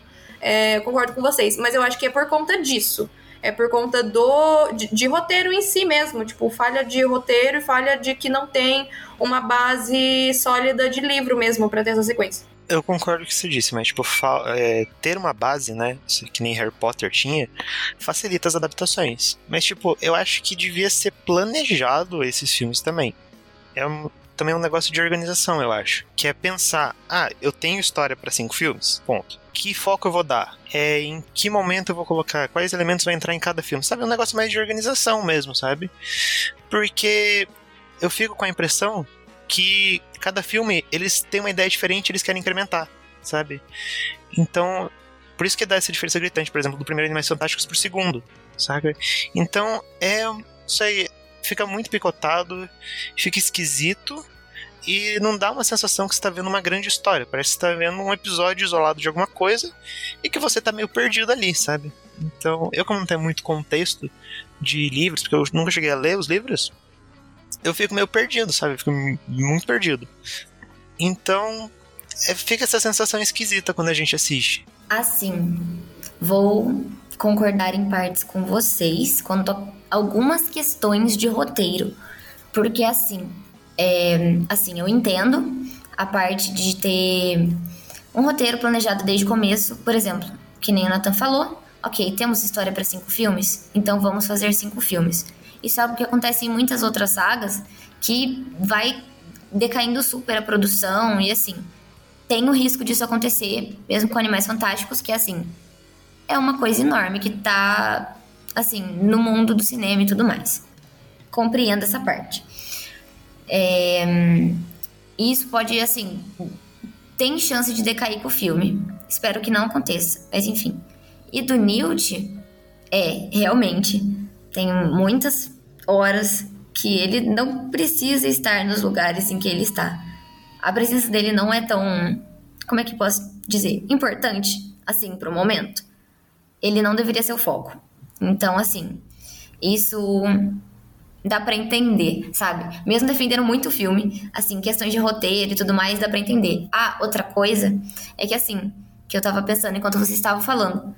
até em Harry Potter. Por mais que tenha livros para ter base de adaptação, ainda tem muitos filmes é, de Harry Potter que, assim, deram uma destoada bem grande dos livros. É, então, assim, não é porque tem livro que é certeza de que o filme vai ser bom. Porque a escrita do livro e o roteiro, assim, podem ter uma diferença, assim, bem grande. Então, nesse mundo mágico que permeia as duas sagas, os maiores bruxos das trevas são o Grindelwald e o Voldemort. Quais são as principais diferenças e semelhanças que vocês veem entre eles? E para vocês, qual que é o melhor deles? Qual que é o melhor vilão? Eu acho que algumas diferenças que eu vejo entre os dois desde os livros são algumas motivações, sabe? O Voldemort, ele sempre teve motivações muito é, exclusivas dele mesmo e egocêntricas, individualistas. E para ele, assim, ele era tão poderoso e ele era tão superior a qualquer ser no universo que ele não queria nem ser humano, ele queria se afastar de tudo e todos que fossem minimamente humanos, assim, para ele, ele acha um bruxo assim muito superior e ele ia fazer o que ele precisasse fazer para, sei lá, atingir o máximo de poder e demonstrar o seu poder. Enfim, enquanto o Grindelwald, ele tem motivações tortas, assim, por assim dizer. Ele tem algumas motivações que são diferentes no sentido de que ele também é bastante egocêntrico, ele também se acha um bruxo extremamente poderoso e desde jovenzinho, né, lá no, nos livros que, que aparece assim a relação entre ele e o Dumbledore, eles se achavam também muito grandiosos e tal. Isso é uma semelhança entre os dois, né, entre o Voldemort e o Grindelwald, mas eu acho que o, o Grindelwald ele tem ali umas motivações políticas, assim, no sentido de sociedade, coisas que ele gostaria de mudar na sociedade e assim num coletivo. Ideias muito tortas, né, óbvio, mas não eram assim exclusivas para ele mesmo, no caso do, do, Voldemort, sabe? Eu sinto que, que essa é uma diferença muito grande, assim, entre os dois. E uma semelhança, né, entre os dois, também vale dizer, é que os dois conseguiram abalar um bruxo extremamente poderoso, né, que era o Dumbledore, que eles, os dois se envolveram de uma forma muito pessoal com a história do, do Dumbledore, né? Tanto o Grindelwald, quando o Dumbledore era novinho, quanto a relação do Dumbledore com o Tom Riddle, né? Ele tenta ali, por um primeiro momento, salvar o Tom Riddle e tenta ajudar o Tom Riddle, mas era uma alma quebrada, sempre foi uma alma quebrada, né? Então tem ali o um envolvimento pessoal dele. E vocês, gente, quais são as diferenças e semelhanças? Picasso, estou completamente com você nessa. O Voldemort, ele, ele é meio sem. meio não. Ele é totalmente sem escrúpulos. Então, assim, ele é, é o vilão, e ele é o vilão, sempre foi o vilão. É, não, tem, não teve ali um, um ponto maior que transformasse ele nisso. É como se ele já tivesse nascido com toda essa raiva, com, com esse sentimento de superioridade em relação aos outros bruxos e às outras pessoas. É, que nem você falou, ele já queria ficar meio distante ali, tipo, não, eu sou o melhor e é sobre isso. É, é tudo sobre mim. É como se ele pensasse isso. Eu achei muito sem escrúpulos, eu não gosto muito disso. É, o Grindelwald, eu acho que ele já é mais. Ele já tem mais essa questão da sociedade, como você havia dito. Ele. Eu acho que ele teve muitos ressentimentos, ele. Não justifica, mas alguns dos pontos que podem ter transformado ele num, numa pessoa assim, malvada, malvadona mesmo, é, são os ressentimentos que ele teve quando mais jovem, com os relacionamentos que ele cultivava. Então, assim, eu sou bem mais o Grindelwald do que o Voldemort, justamente por conta dessa questão de, assim, motivações. Dá para, eu acho que ainda dá para entender um pouco mais o, o, lado do Grindelwald. Não, não tem como entender, porque, assim, é um vilão, velho. Não tem como. Mas, assim, é, da maneira que foi contado também, eu, eu sinto isso. Dá pra entender muito mais o lado do Grindelwald do que o do Voldemort. E, assim, ok, o, o ele matava todo mundo também e vai, vou fazer o que é necessário, vou matar o Tilinho aqui, coitado do bichinho. Mas assim, o Voldemort também não pensava muito em ninguém. Então, assim.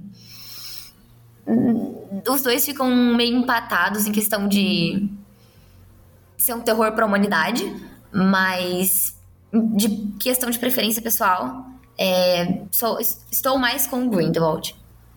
Olha, gente, pode ser que eu seja um pouco julgada. Mas assim, falando, né, primeiro das diferenças que eu enxergo entre eles. O Grindelwald, como vocês falaram, ele é muito mais pro lance político. É, o, o grande X da questão para mim dele é que ele, na cabeça dele, ele tá certo. Tipo assim, ele acredita realmente no que ele tá fazendo, entendeu? Ele não pensa, tipo, ah, vou ser o vilão e ponto final. Pra ele, ele não quer ser o vilão. Pra ele, ele acha que aquilo é certo, aquilo é verdade. Então, tipo, isso é que dá medo nele, porque ele tá muito certo daquilo e, tipo, ele tem ideias tortas. É, me lembra muito o Salazar Slytherin, porque eles têm ali, né, meio que a mesma linha de raciocínio, né, de sangue puro e que é o, os bruxos são as primacia e tudo mais, entre os trouxas. É, me lembra muito, e não é que o Salazar ele também era um grande vilão, ele não queria, né? A ideia, tanto o Grindelwald quanto o Salazar, por exemplo, eles não queriam ser vilões, eles só acreditavam naquela ideia deles. Eram ideias erradas, ideias tortas, julgáveis, sim, mas é, era isso, entendeu? Para eles era essa a, a verdade para eles, essa era a, o, o lance. A questão do Voldemort é que ele era muito mais sanguinário ele era asqueroso, ele era maligno, é, ele mexia com feitiçaria das trevas, né? O nome dele era Lorde das Trevas.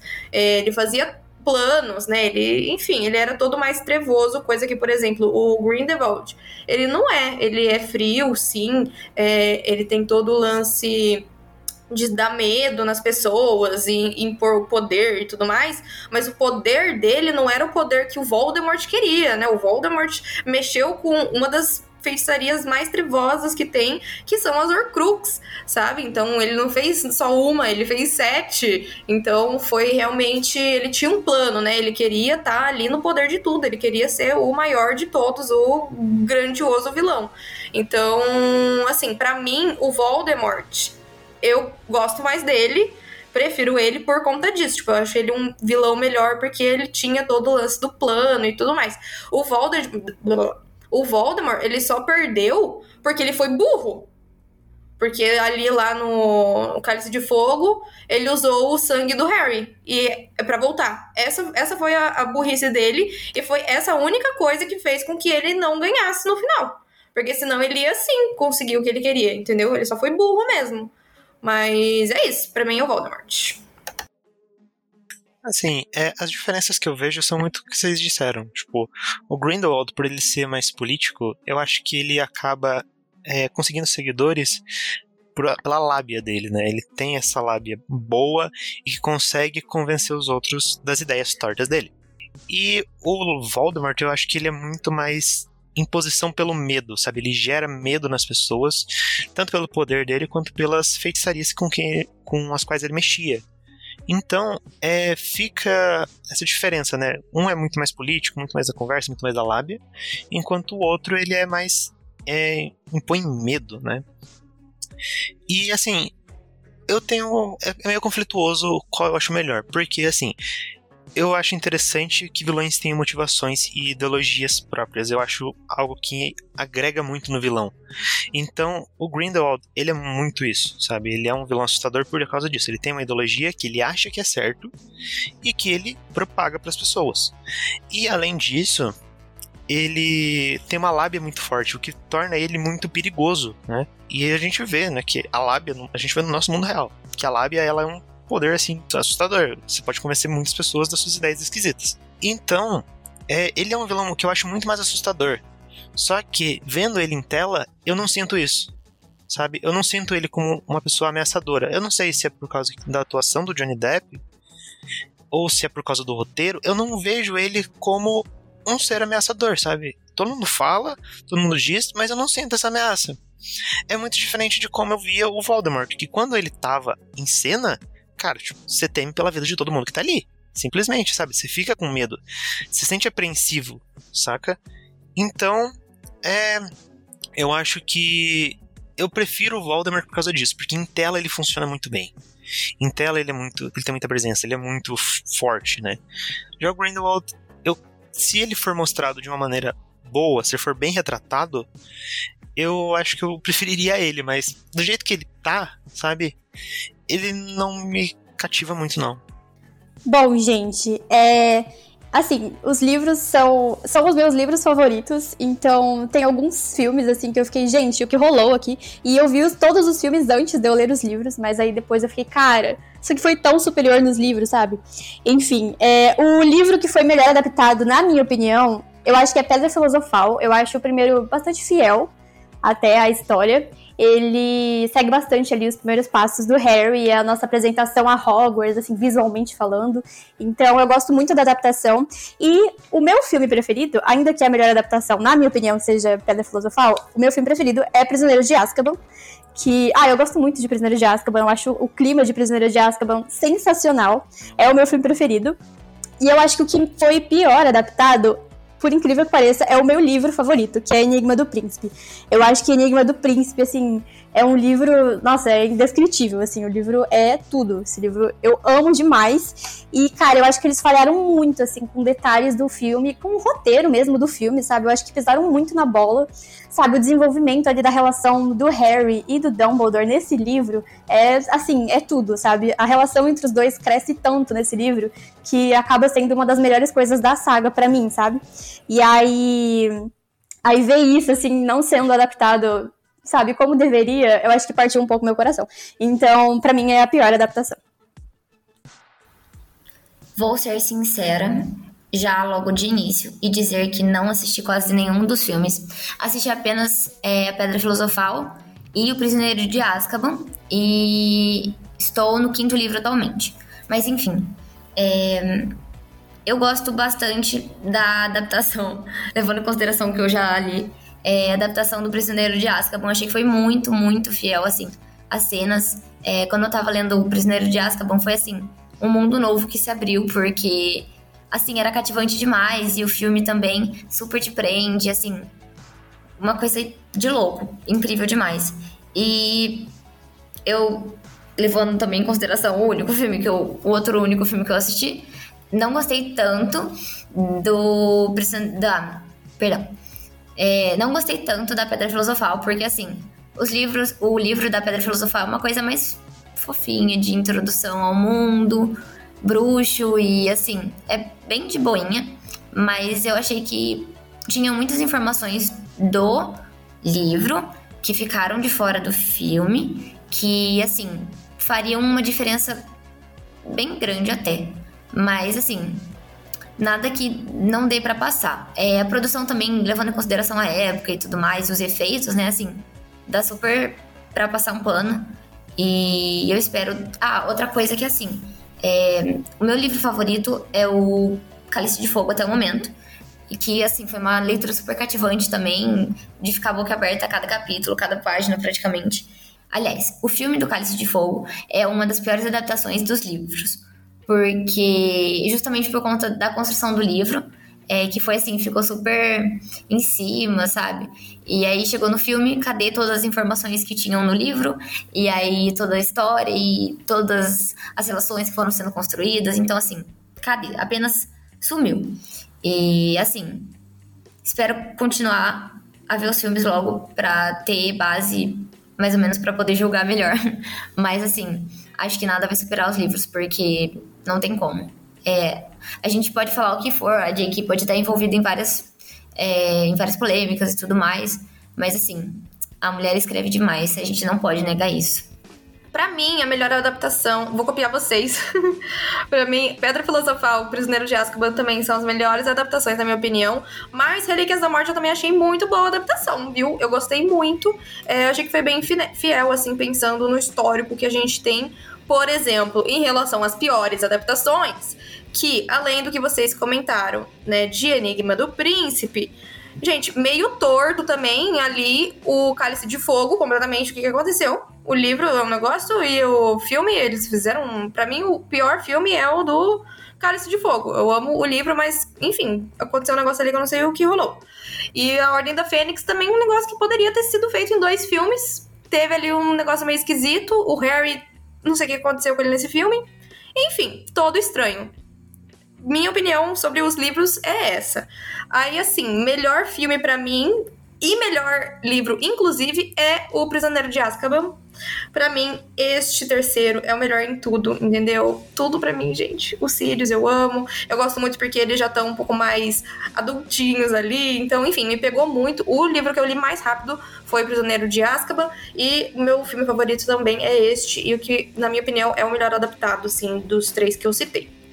Bom, para fechar esse bloco aqui de Harry Potter, é quais são as suas notas para toda essa saga e para Animais Fantásticos também? Olha, gente, considerando que são oito filmes, eu vou ser bem sucinta aí. Eu vou dar uma pipoca de ouro logo, porque, enfim, ainda que tenham alguns filmes que não foram devidamente adaptados, né? Que, que a gente pega no pé, porque, enfim, a gente tem um carinho muito grande pela história. É, como eu disse, a gente tem um carinho muito grande pela história. E ainda são filmes muito divertidos, ainda dá pra você, tipo, se divertir assistindo, mesmo que você fique, tipo, ai, ah, puta, essa cena era diferente, sabe? Mas, enfim. É, eu dou uma pipoca de ouro porque é Harry Potter e eu, amo Harry Potter com todo o meu coração. E quanto a Animais Fantásticos, cara, não me matem, eu vou dar uma pipoca sem sal. Levando em consideração o primeiro filme ainda.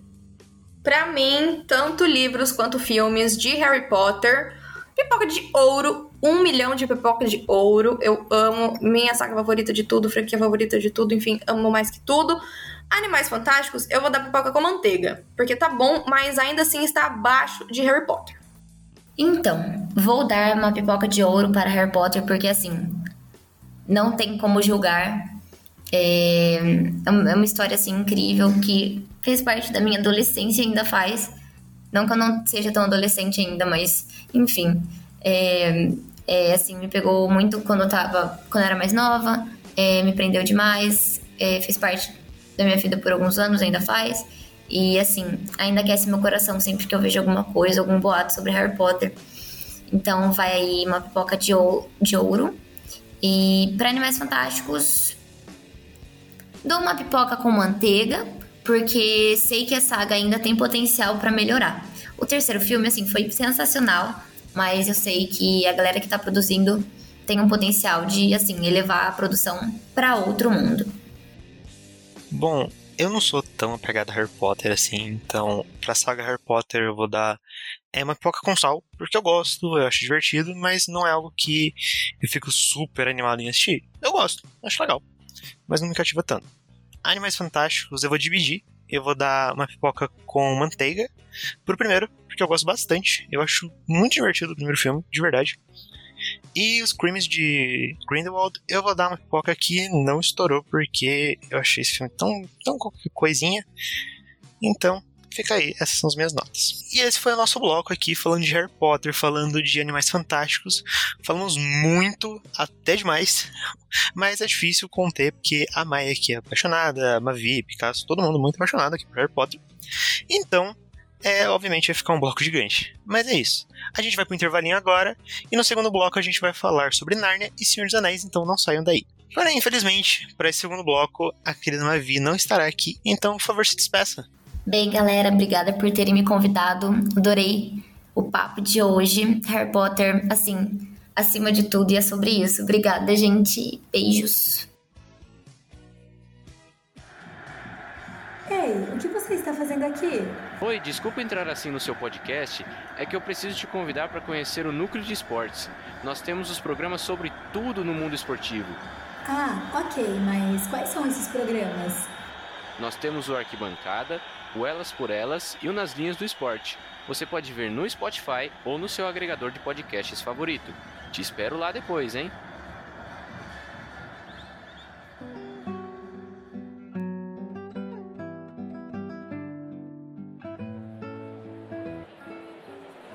Ai, minha vida tá um caos desde que eu saí da casa dos meus pais. Essas coisas de boleto, imposto de renda, eu não entendo nada. E a gente não aprendeu isso na escola. Nossa, sim. Haja terapia para suprir o meu estresse. Ai, gente, essa época é caótica mesmo. Eu também tive dificuldade, mas uma coisa que me ajudou muito foi acompanhar o podcast Manual da Vida Adulta, da Ruve, sabe? Lá eles falam bastante sobre essas coisas. Nossa, amiga, é bom saber. Eu vou lá escutar.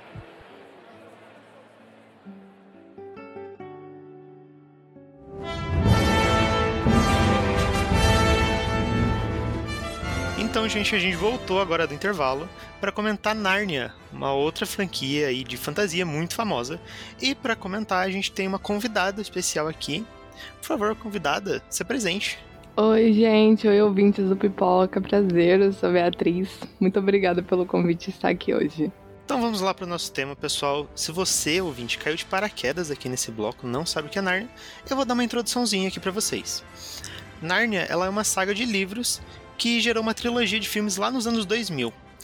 Ele é um mundo mágico que foi criado por um autor chamado C.S. Lewis, que ele se inspirou um pouco na religião cristã para formular esse mundo cheio de aventuras, seres mágicos, tem seres místicos, magia, tem um pouco de tudo ali, aquela mistura de fantasia muito boa. E atualmente a franquia ela tá bem parada, assim, tem alguma notícia ou outra, mas o que a gente vai comentar vão ser os filmes que lançou ali nos anos 2000 mesmo. Então, gente, o que vocês acham dessa trilogia de filmes? Vocês acham que ela era boa? Se ela vale a pena ser revivida agora, depois de tanto tempo sem nenhum filme, nenhuma novidade de Narnia? E por que vocês acham que ela não ficou tão famosa? Porque eu acho que ela não é tão conhecida quanto, por exemplo, O Senhor dos Anéis ou Harry Potter. Olha, eu gosto muito da trilogia. É, quando eu era mais novinha, assim, eu assisti os três filmes pela primeira vez, que eu já assisti um milhão de vezes, né? Mas quando eu vi pela primeira vez, eu me apaixonei. Principalmente o primeiro filme é o meu favorito, é o que eu mais gosto. E é o que eu também acho que é o melhor adaptado do livro, assim, falando mais especificamente do livro. Eu gostaria muito de ter mais conteúdos em audiovisual da série, da série, calma. Eu gostaria muito de ter mais conteúdos, acho que não um reboot, mas talvez um spin-off, talvez uma série ou um, um filme mesmo. Queria muito do início, que seria do livro do Sobrinho do Mago, se eu não me engano, que é o nome, que é com o Diggory e com a Polly, que é quando eles encontram lá o bosque e tudo, o mundo lá quando surge realmente Nárnia, e tem vários outros mundos, quando eles conhecem a feiticeira branca. Eu queria muito ver isso, sabe? Então eu acho que seria muito legal ter um conteúdo disso visualmente. Não acho que seja imprescindível, tipo, nossa, a gente precisa de algo assim. Eu acho que o que a gente tem de Nárnia pro cinema, né, pras telas, tá bom o que tem, mas realmente ela ficou mais apagadinha, assim. Eu não sei se o hype dela realmente é menor das outras por algum motivo em relação aos livros, talvez por ter faltado história, por, né, porque a, a, a trilogia ali dos filmes é um corte ali dos livros, né? São sete livros, e aí eles pegaram três e fizeram um filme, e é isso. Então, talvez se tivesse tido mais, fosse mais hypado, não sei. Mas é isso, assim, eu gosto muito, gostaria de ver mais. E eu acho que ela ficou mais apagadinha, talvez por conta disso, porque principalmente Harry Potter, Senhor dos Anéis, tem um peso maior tanto dos livros quanto de filmes de terem muitos, muitas horas. Isso é um negócio uau, que as pessoas falam até hoje. Narnia realmente ficou mais esquecidinho, assim, com o tempo. Eu concordo com a Mai. Eu acho que isso que ela falou do primeiro filme, né? É, Leão, a Feiticeira e o Guarda-Roupa ter sido o que ela mais gostou acho que a realidade para muita gente, né, que gosta assim da saga, é o meu preferido e assim, comparado aos outros, ele me impactou muito mais, sabe? É, é, um filme assim que eu veria várias e várias vezes e que eu tenho um carinho muito maior do que eu tenho pelos outros. Eu acho que a história me cativa mais, acho que o ritmo dele é mais legal. E eu não sei se de repente eles não souberam levar isso para os outros dois filmes se eles, sei lá, se perderam com acontecimentos dos livros. Eu não li os livros, né? Então, eu não tenho muito essa comparação, mas eu já vi muitas pessoas falando que alguns filmes não são tão fiéis. Eu acho que o primeiro realmente é bem mais fiel. Mas eu discordo ainda mais de que não poderia ter um reboot. Eu acho que que seria legal trazer um reboot, assim, talvez em outro formato, talvez em formato de série, que é uma coisa que Percy Jackson, por exemplo, tá fazendo agora, né? E eu acho que é uma, acho que é uma saga incrível, sabe? Acho que ela tem um potencial gigantesco para ser, tipo, uma saga muito, assim, memorável e que vale muito a pena ser revivida, sabe? Tipo, para as novas gerações, assim, as novas gerações terem um novo conteúdo, assim, um conteúdo melhor, mais fiel e mais completo, sabe? De Crônicas de Nárnia. Na minha opinião, eu também acho que sim, Narnia precisa de um reboot, porque os filmes para mim não foram tão marcantes e eu acho que não condizem com a obra original. Mesmo eu não tenha lido obras originais, eu li muito sobre muitas coisas, eu acho que ele não condiz realmente com o que deveria ter sido. Às vezes eles só querem adaptar as coisas, mas não seguem fielmente, acabam não saindo uma coisa tão boa assim. Então eu acho que a obra em si, pelo peso, toda a história dela, merecia ser, merecia ser recontada em qualquer formato, alguma coisa que eles pensem. Eu acho que essa é a hora de reviver Nárnia, já que tá revivendo tantas outras coisas da fantasia no momento. E sobre os filmes, eu acho eles sim bons. Eu também prefiro o primeiro. Os outros dois não conseguiram me cativar, não conseguiram me conquistar. Eu acho que foi uma coisa de que faltou mais apego, faltou mais criar um apego com o público, por mais que tenha, eu acho que o primeiro ele seja, ele é muito mais eficaz nisso. E eu gosto disso. Toda aquela mitologia que eles criam primeiro, o universo, o mundo, você conhecendo as crianças. É tudo muito bom e depois eu acho que vai se perdendo um pouco. É isto. Eu concordo com muitas coisas que vocês disseram. Tipo, eu concordo que o primeiro filme ele é o melhor. Disparado, assim, eu acho que os outros dois, principalmente acho que o segundo, ele é muito esquecível, sabe? Eu não sei se foi porque esse foi o último que eu assisti, né? Mas eu achei ele muito qualquer coisa, sabe? E o primeiro já tem, eu acho que tem um carinho maior, sabe? Ele tem uma história mais cativante, ele tem personagens mais marcantes, né? Um vilão mais marcante que é a Rainha Branca. Então, eu gosto mais do, do primeiro também.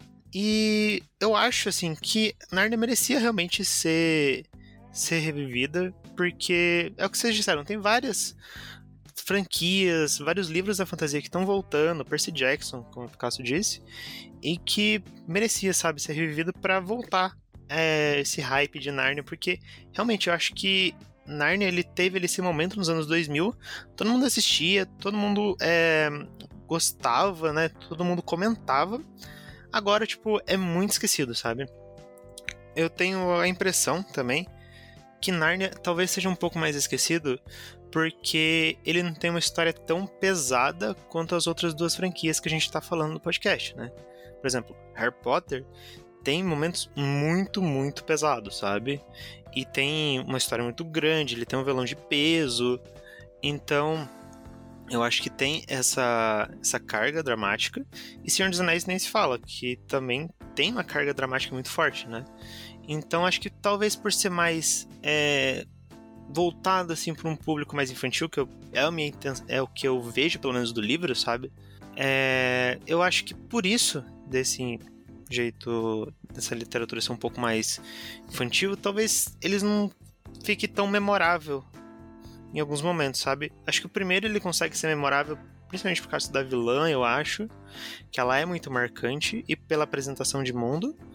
Mas os outros dois não, não cativam muito. Acho que porque a história fica meio, meio bobinha, eu acho, sabe? Então não tem um peso assim, algo que te interesse em continuar vendo. E quais desses elementos que tem nos livros que não apareceram na trilogia que merecem ser retratados na tela? O que vocês acham? Olha, para mim, o terceiro filme foi uma atrocidade em relação ao livro. Então, o que eu queria ter visto era o final de verdade. Porque eles mudaram o final do livro em relação ao filme. É, não que tenha ficado ruim, assim, gosto pessoal. Ok, para mim foi ok. Mas eu achei meio nada a ver, tipo, não precisava ter mudado. Eu acho que muito vai também pela troca da direção, porque os dois primeiros filmes foram dirigidos pelo. Ai, eu não sei falar. Os dois primeiros filmes foram dirigidos por um cara, e aí o terceiro foi por um outro diretor. Então talvez esse terceiro diretor ele tava meio doido na cabeça e deu uma mudada ali geral nas coisas do livro por algum sentido que eu não sei qual é. É, e aí esse terceiro filme a gente vê uma grande diferença, porque assim, o primeiro e o segundo a gente vê que ele dá um, ele tem uma continuidade, ele, ele tem ali uma mesma pegada, por mais que eu particularmente prefira o primeiro filme, e eu acho que ele seja ainda mais fiel ao livro, ele é legal, entendeu? Os dois eles estão ali na mesma pegada, mas o terceiro para mim é muito discrepante, sabe? Tanto um filme em relação aos outros dois, quanto o filme em relação ao livro. Então para mim foi atrocidade ter mudado o final, eu acho que merecia ter retratado o final de verdade, sabe? Tipo, fielzinho ali do livro, porque dava para ter feito, não precisava ter mudado. Então, para mim esse é o ponto principal. Bom, para mim, acho que foi uma coisa que a Mai comentou na primeira pergunta que a gente fez aqui que é tipo Narnia tem muita história antes e tem muita história depois. E tem histórias muito interessantes e até mesmo mais emocionantes, até mesmo mais intimistas Narnia tem. Tipo, tem uma história que é sobre um menino e um, o cavalo dele que é um cavalo falante. E é tipo um menino do mundo real, assim, que ele é super pobre, ele tá, tipo, se eu não me engano, ele é, passa fome, então ele tem todo um lance assim, que ele é bem sofrido. E esse cavalo, daí ele tem essa. começa a ter essa ligação com esse cavalo que ele começa a falar. E daí o cavalo precisa voltar para Narnia e o menininho vai ajudar ele a voltar para Narnia. E é uma história muito intimista e é muito bonitinha. Eu acho que é uma história tão pequenininha, mas que vale é uma história tão pequenininha, mas que dá uma aquecida no coração, sabe? Então, eu acho que tem umas histórias que Narnia poderia contar, sabe? O que a Mai comentou do primeiro livro também, que mostra toda a criação do mundo de Narnia, você vê a, a origem ali da, da Rainha Branca, e é bem, bem legal. Né? Então, eu, eu gostaria de ter visto mais desse mundo, sabe? Quando. Porque eu, li, eu assisti os filmes primeiro. Então, quando eu fui pros livros, eu descobri um mundo muito maior. E acho que seria legal explorar muito desse mundo. É, Nathan, isso que você falou, né, do que eu tinha comentado sobre o primeiro livro, que foi ali a criação de Narnia e tudo mais, eu acho muito que no primeiro filme dava para ter feito um flashback, sabe? Tipo, cinco minutos ali de tela para contar essa história, sei lá, alguém contando a história, sei lá, o próprio Aslan, talvez contando a história ali pros quatro. Ia ter sido legal, sabe, pra gente ver. Então eu sinto falta, talvez não necessariamente fazer toda uma um filme ou toda uma série sobre esse início aí da franquia, mas acho que um momento ali de flashback rapidinho já teria dado um aquecimento no coração do fã, sabe? É algo que tem, por exemplo, no comecinho de Senhor dos Anéis, que mostra a guerra, que mostra o, os anéis e tudo mais, que é todo um flashback para introduzir você ao mundo. E acho que Narnia encaixaria muito bem isso, mas nossa, é uma ótima ideia, realmente. É fazer um flashback contando a origem do mundo, porque é muito interessante. Tipo, é legal ver que o mundo ele é maior, ele tem toda uma uma mitologia, uma história grande, assim. E seria legal, é, até mesmo se fosse falado, se fosse mostrado de uma maneira criativa, sei lá, com um desenho, alguma coisa assim, seria legal de ver. Gente, eu concordo super. Eu tava falando aqui nos bastidores, né? no off, que eu até cheguei a ler o, o Sobrinho do Mago e é, o Leão, a Feiticeira e o Guarda-Roupa. Eu li os dois primeiros, mas faz tanto tempo, mas tanto tempo, que assim, eu, eu não lembro detalhes para falar sobre, mas a origem seria algo que seria muito incrível de, de, ter, de terem abordado e que eu acho que seria muito legal de ser retratado em tela em oportunidades futuras, sabe? Eu acho que isso dá uma dimensão ao universo, sabe? Talvez por isso também que que a gente sinta assim uma menor conexão com essa saga em comparação a outras, sabe? Eu acho que de repente eles não exploraram, eu acho que eles realmente não exploraram todo o potencial que que Crônicas de Nárnia tem, sabe? Não exploraram origem, não exploraram detalhes assim, porque é um mundo muito mais complexo do que aparenta, né? E eu acho que a falta disso talvez tenha tenha sido também um dos motivos pela, pelos, pelos quais. Uh, peraí, deixa eu fazer. Tenha sido um dos motivos pelos quais Crônica de Narnia não ficou tão famosa assim comparada a outras sagas. Vou tentar falar alguma coisa por mais que eu não tenha lido, tá, gente? Eu pesquisando sobre os livros e tal, depois de ter visto os filmes, eu fiquei tipo, meu Deus, tem três filmes e sete livros. Alguma coisa tá errada ali, porque obviamente não conseguia adaptar tudo uma coisa que eu sempre ouço sobre Narnia é o final das crianças, que tipo, eu não sei se a gente é permitido dar spoilers aqui, mas eu sempre acho o final muito trágico e dramático, e eu acho que seria uma coisa bem legal ser vista em tela. E a gente não viu, e eu não sei se verá, já que não sabe se vai ter reboot, a gente não vai entender mais sobre. Tem aquilo também que eu sempre ouço falar sobre a história em si ser muito ligada à religião, eu acho que seria uma temática legal pra gente trabalhar, ver na tela, sabe? Como daria essa comparação afetando os personagens, eu acho que seria uma coisa muito interessante, porque isso abrange e transforma o universo muito mais, tipo, deixa ele muito mais complexo e chamativo, todos esses nuances. E a gente não tem isso, então ele acaba não chamando tanta atenção como deveria. Eu acho que isso que você falou, Bea, é muito interessante. Porque, tipo, eu acho que talvez seja um dos motivos que Narnia não ficou tão famoso, né? Não teve tanto hype e não tá vivo até hoje. Que é a complexidade do mundo. Porque se você olhar Harry Potter, é um mundo muito complexo. Senhor dos Anéis, um mundo muito complexo também. Até mesmo Percy Jackson, que está sendo revivido, é também um mundo muito complexo. Acho que fazer um universo assim, ser vivo, ter várias coisas, sabe? Tipo, o protagonista passa por uma rua e aquela rua tem uma história, tem alguma coisa, sabe? Tem algo ali, uma história a ser contada. E você vê isso em, sei lá, em cenário, em linguagem, em povoado. E acho que Narnia não tem muito isso. E por isso eu acho que fica meio genérico, talvez. Sabe? Meio parecido, meio uma fantasia que a gente já viu. Então talvez não seja por isso que ela não é tão marcante, tão impactante. Meu, é exatamente por isso. Exato, exato, exatamente. Porque nos livros a gente vê o universo inteiro, cara. Não é só Nárnia, tem todo um contexto. E aí os três filmes ali ficaram muito nichados ali, só naquelas três historinhas, pequenininho. E tem todo um negócio por trás, tem toda uma criação. E aí os personagens voltam depois e tem toda uma explicação. E isso não aparece. Então talvez realmente foi isso que você falou, que ficou muito simples. E tá tudo bem ser simples também, mas toda a complexidade ali do universo teria feito completa diferença no cinema. Então, gente, para finalizar todo esse nosso bloco aqui, nossa discussão sobre Nárnia, queria saber de vocês qual a nota no pipocômetro que vocês dariam para toda a saga ou para os filmes que vocês viram mesmo. Eu vou optar por dar nota separadamente para cada filme. Para o primeiro filme, eu dou uma pipoca com manteiga. Para o segundo, uma pipoca com sal. E pro terceiro, uma pipoca sem sal. É isso. Bom, gente, eu vou dar uma nota pra trilogia como um todo. E eu vou dar uma pipoca com sal, considerando o primeiro filme, assim, em especial, porque assim, o primeiro filme é uma pipoca manteigada para mim, mesmo que os outros ali sejam talvez uma pipoca sem sal, que nem a mais disse do, do último. É, pra trilogia como um todo, então, para ficar equilibrado, eu dou uma pipoca com sal. Em geral, eu acho que nem a Picasso, que a trilogia merecia sim uma pipoca com sal, beirando ali na pipoca com manteiga, manteigada certinha, porque é uma coisa interessante, tem uma proposta, é legal, sabe? Não tem como você falar, ah, é ruim.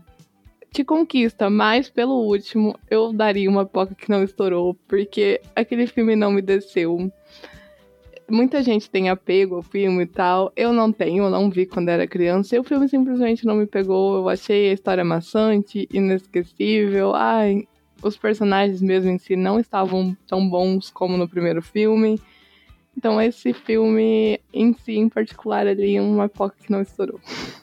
Eu vou na cola da Mai e eu vou dar uma nota separada para cada filme. É, o primeiro eu vou dar uma pipoca com sal. Eu gosto bastante dele, acho ele bem divertido. Eu acho ele tem seus momentos marcantes, eu acho, e ele é muito muito memorável. Acho que isso ajuda eu ter assistido quando criança.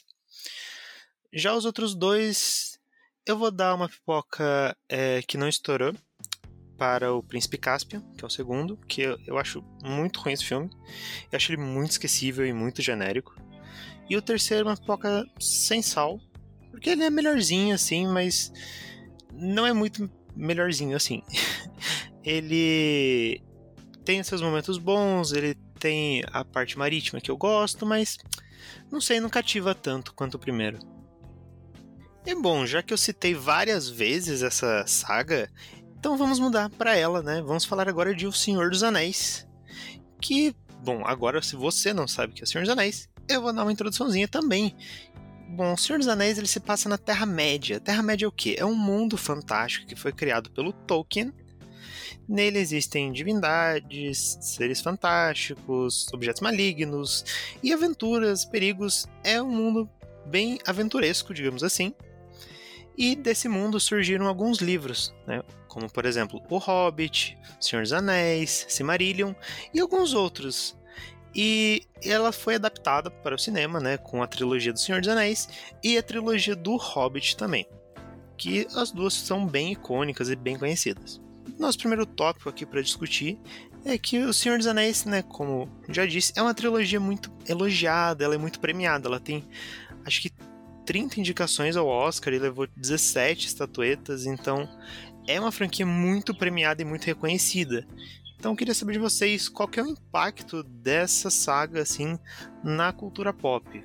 Pra mim, tipo, o impacto de Senhor dos Anéis, ele vem desde os livros, porque, tipo, tem quase 100 anos, se já não tem 100 anos.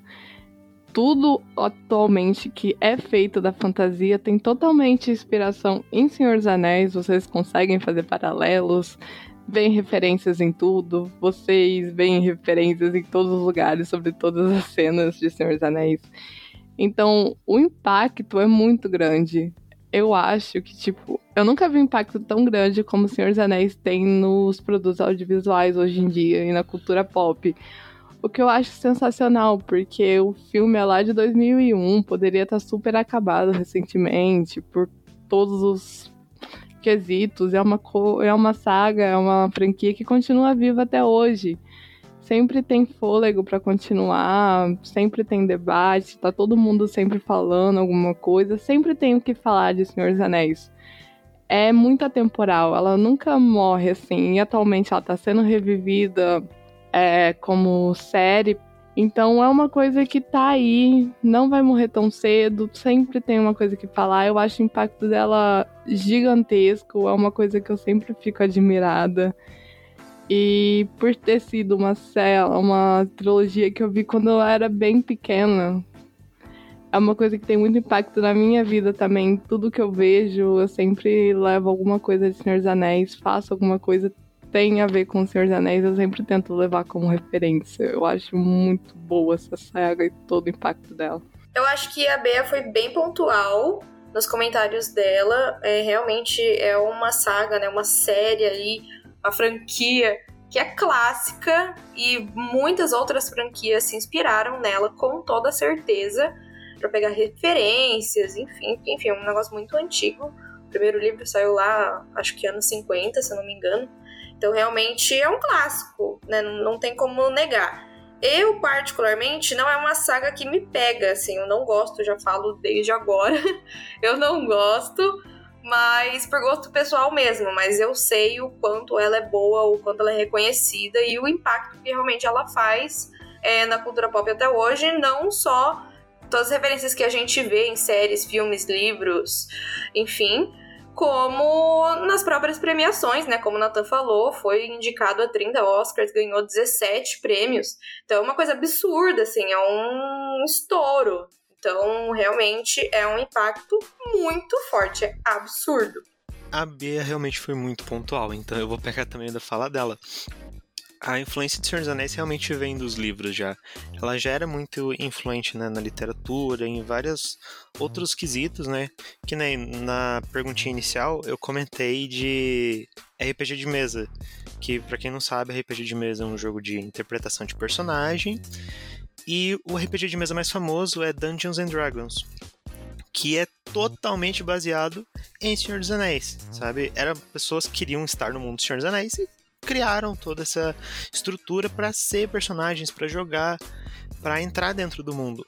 Então você vê que até tipo jogos Senhor dos Anéis influencia. Em tudo que a gente vê, a gente vê referências, a gente vê influências, então realmente é uma franquia muito grande. É, desde os livros, agora no cinema também. É realmente muito influente em tudo de fantasia que a gente vê, eu acho. E é interessante porque foi uma franquia de fantasia que conseguiu ser reconhecida pela Academia do Oscar, que, assim, gente, sejamos sinceros, a Academia não gosta de premiar coisas que não sejam dramas ou filme de guerra. Então, é, para eles premiarem um filme de fantasia é algo muito impactante, é algo muito diferente. Então, realmente é um impacto muito forte. Eu acho que teve até na indústria do cinema. Uma coisa sobre a academia do Oscar também é que vocês têm que considerar em partes que foi uma evolução, uma conquista da própria franquia. Porque Senhor dos Anéis, no primeiro filme, ganhou apenas um Oscar. O segundo tem cinco, se eu não me engano, se eu tô fazendo cinco ou seis, acho que é cinco. E o último tem onze Oscars. Então foi uma coisa que eles conquistaram aos poucos a academia e todos os críticos, porque teve que lutar para isso, mesmo sendo filmes muito bons, filmes bem elaborados, tem muita coisa interessante lá. Eles tiveram que lutar muito para conseguir esse reconhecimento, que só veio lá no terceiro filme direito. Acho que realmente, tipo, O Senhor dos Anéis ajudou a quebrar esse preconceito da academia. Mesmo que tenha demorado, ajudou. Porque recentemente a gente viu, por exemplo, Duna ganhar vários Oscars, assim, bastante de edição, bastante coisa técnica, né? Mas ganhou. É um filme de ficção científica, né? Uma saga de ficção científica. Então acho que a gente vê impacto até mesmo nisso, sabe? Em fazer com que filmes de gêneros, né? Tipo, de ficção científica, de fantasia, mereçam esse reconhecimento, sabe? Que eles são obras muito boas, muito é, bem construídas. Acho que uma outra influência que eu vejo muito é, de Senhor dos Anéis é para os filmes épicos, né? Que Senhor dos Anéis é um filme épico, cheio de batalhas grandes, de muita gente, uma história muito grande, assim. E acho que qualquer filme épico que vem depois ali de Senhor dos Anéis se inspira muito, né? Sejam nas batalhas, sejam nas cenas, uh, como filmar uma guerra, né? De nessa guerra mais medieval, essa guerra fantástica, acho que tem muita influência disso, né? Até mesmo, sei lá, filmes de super-herói, por exemplo, Vingadores Ultimato, que tem uma cena épica lá de batalha, eu acho que tem ali um pouco de influência de, de Senhor dos Anéis, sabe? Em como filmar uma coisa, como é, mostrar em tela. Então acho que até mesmo nisso, é, Senhor dos Anéis é influente, sabe? Em vários aspectos da indústria. Bom, e acho que parte desse sucesso né, de Senhor dos Anéis é que ele é uma adaptação muito boa, né? Todo mundo fala que é uma adaptação excelente. Por que, que vocês acham que ela é uma adaptação tão boa assim, né? E chega até a ser engraçado, porque o Hobbit, né, que é também do mesmo universo, ele já é considerado uma adaptação pior, né? E ele é muito criticada. Por que, que tem essa diferença também de qualidade entre as adaptações de uma mesma saga? Eu vi todos os filmes de Senhor dos Anéis, depois eu vi todos do Hobbit. Aí eu fui partir pela leitura, que eu li Hobbit primeiro por causa da ordem cronológica. E a maior falha para mim de Hobbit é que o diretor, que é o mesmo de todos os seis filmes, que é o Peter Jackson, ele tentou fazer uma coisa muito mais épica no nível Senhor dos Anéis. Ele inventou de fazer uma trilogia e Hobbit é um livro muito mais rápido, é mais tranquilo para trabalhar, não é tão épico como Senhor dos Anéis, não precisava de tanta elaboração como ele tentou fazer.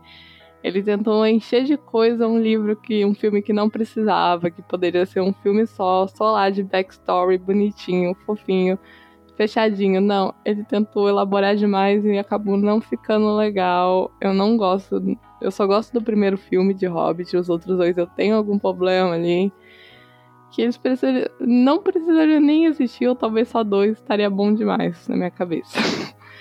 é da adaptação de Senhor dos Anéis, uma coisa que até me irritou quando eu fui ler Senhor dos Anéis é que as cenas estavam idênticas. Parecia que eu, quando eu lia, o filme realmente passava na minha cabeça, as falas, estava tudo acontecendo ali na minha frente. É uma coisa que me pega muito, que é tipo, é muito igual.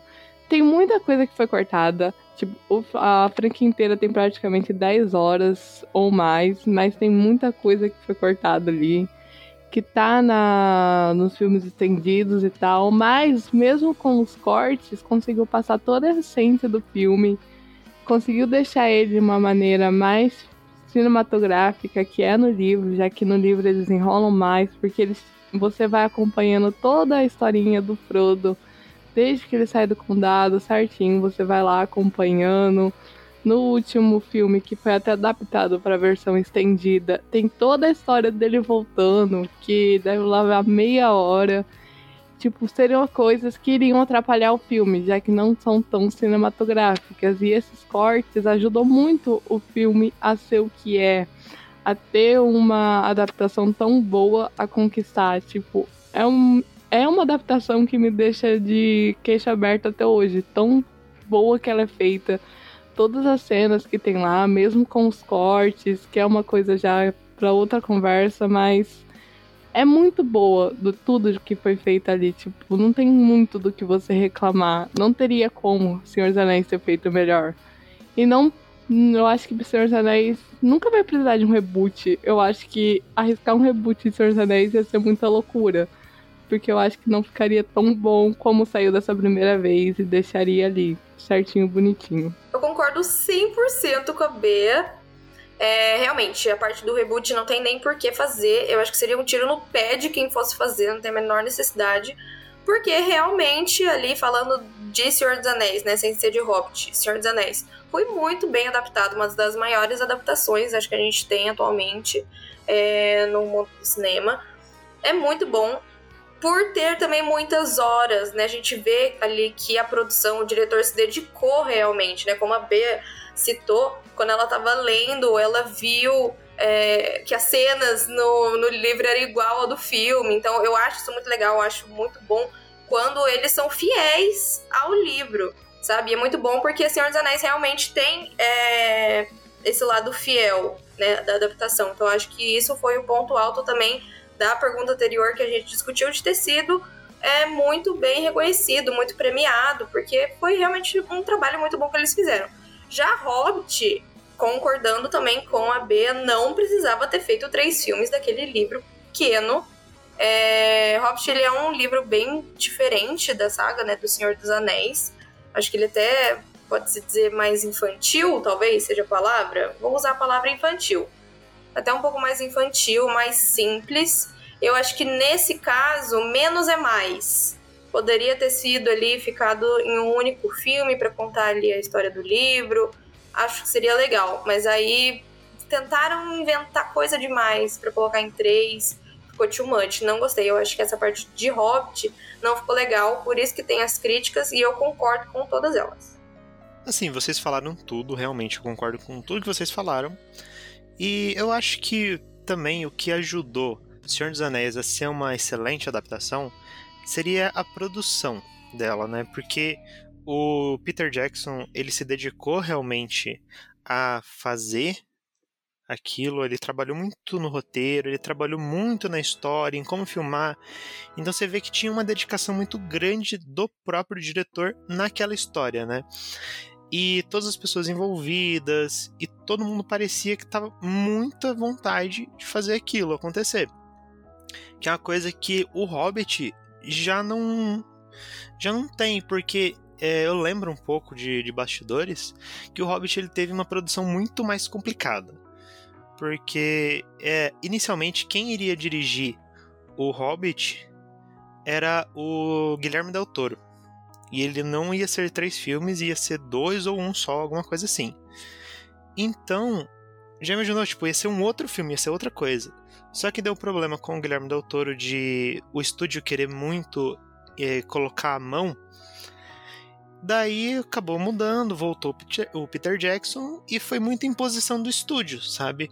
Ah, não, a gente quer três filmes, a gente quer um novo Senhor dos Anéis e a gente quer que o essa trilogia ela tem o mesmo peso, o mesmo impacto.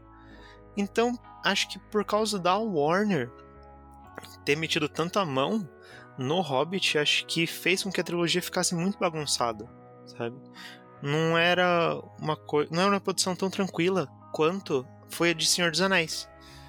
Então, acho que isso ajuda, sabe? O método de produção, acho que influenciou muito nisso.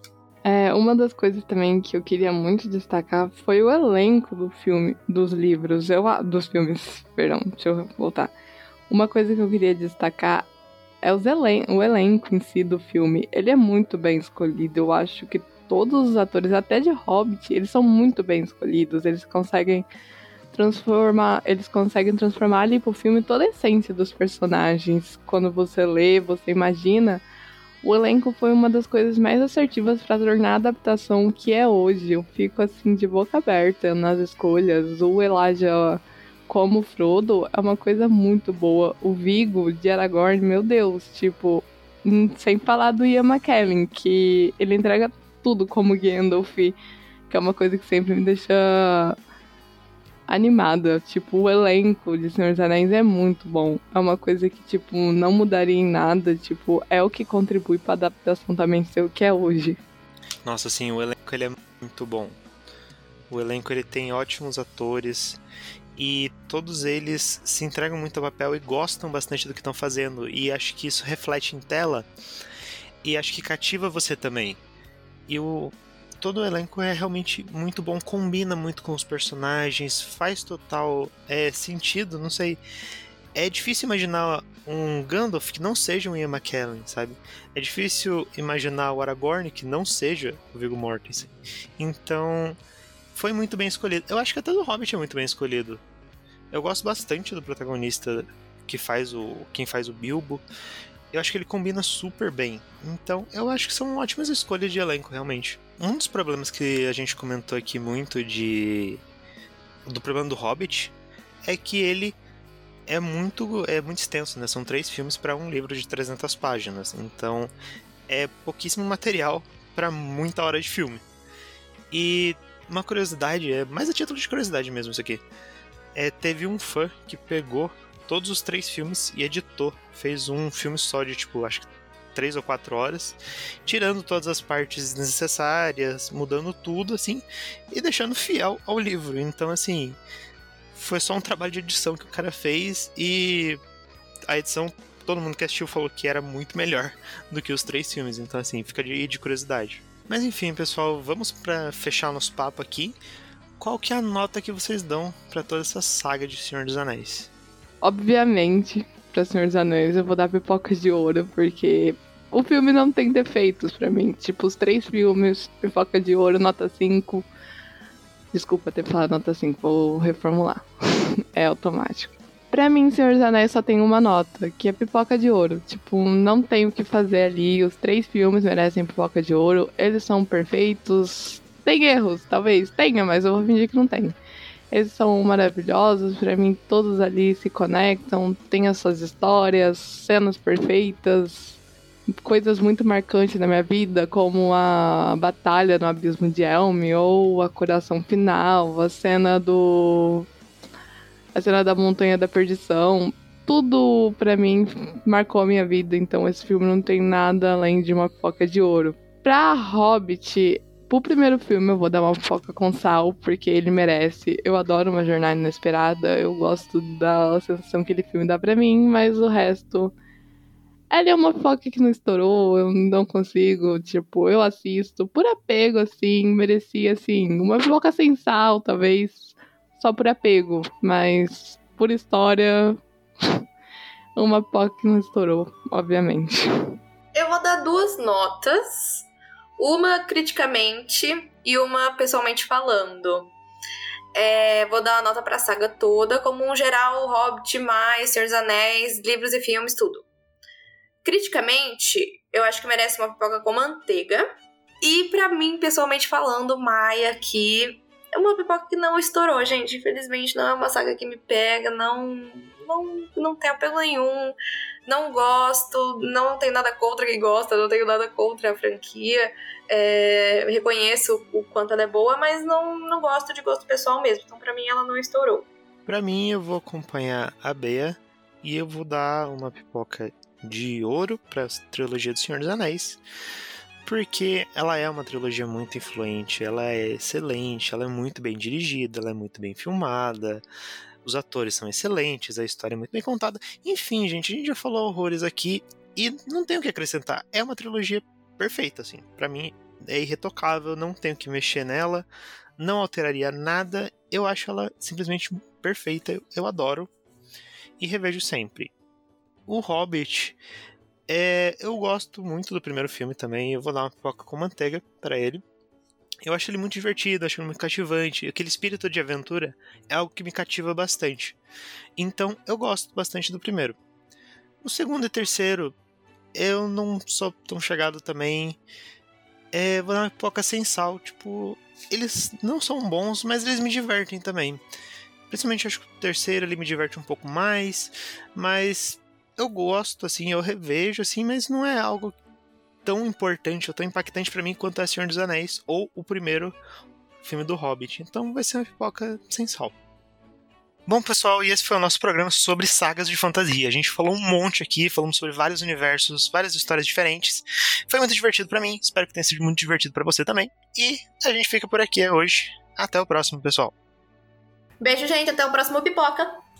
Tchauzinho, gente. Até mais. Muito obrigada, gente, pelo convite de estar aqui hoje. Eu amo falar de fantasia, principalmente Senhor dos Anéis, como vocês podem ter percebido. Então, muito obrigada pelo convite. Eu adorei. Se precisarem algum dia me chamar de novo, eu tô sempre à disposição de vocês. Tchau!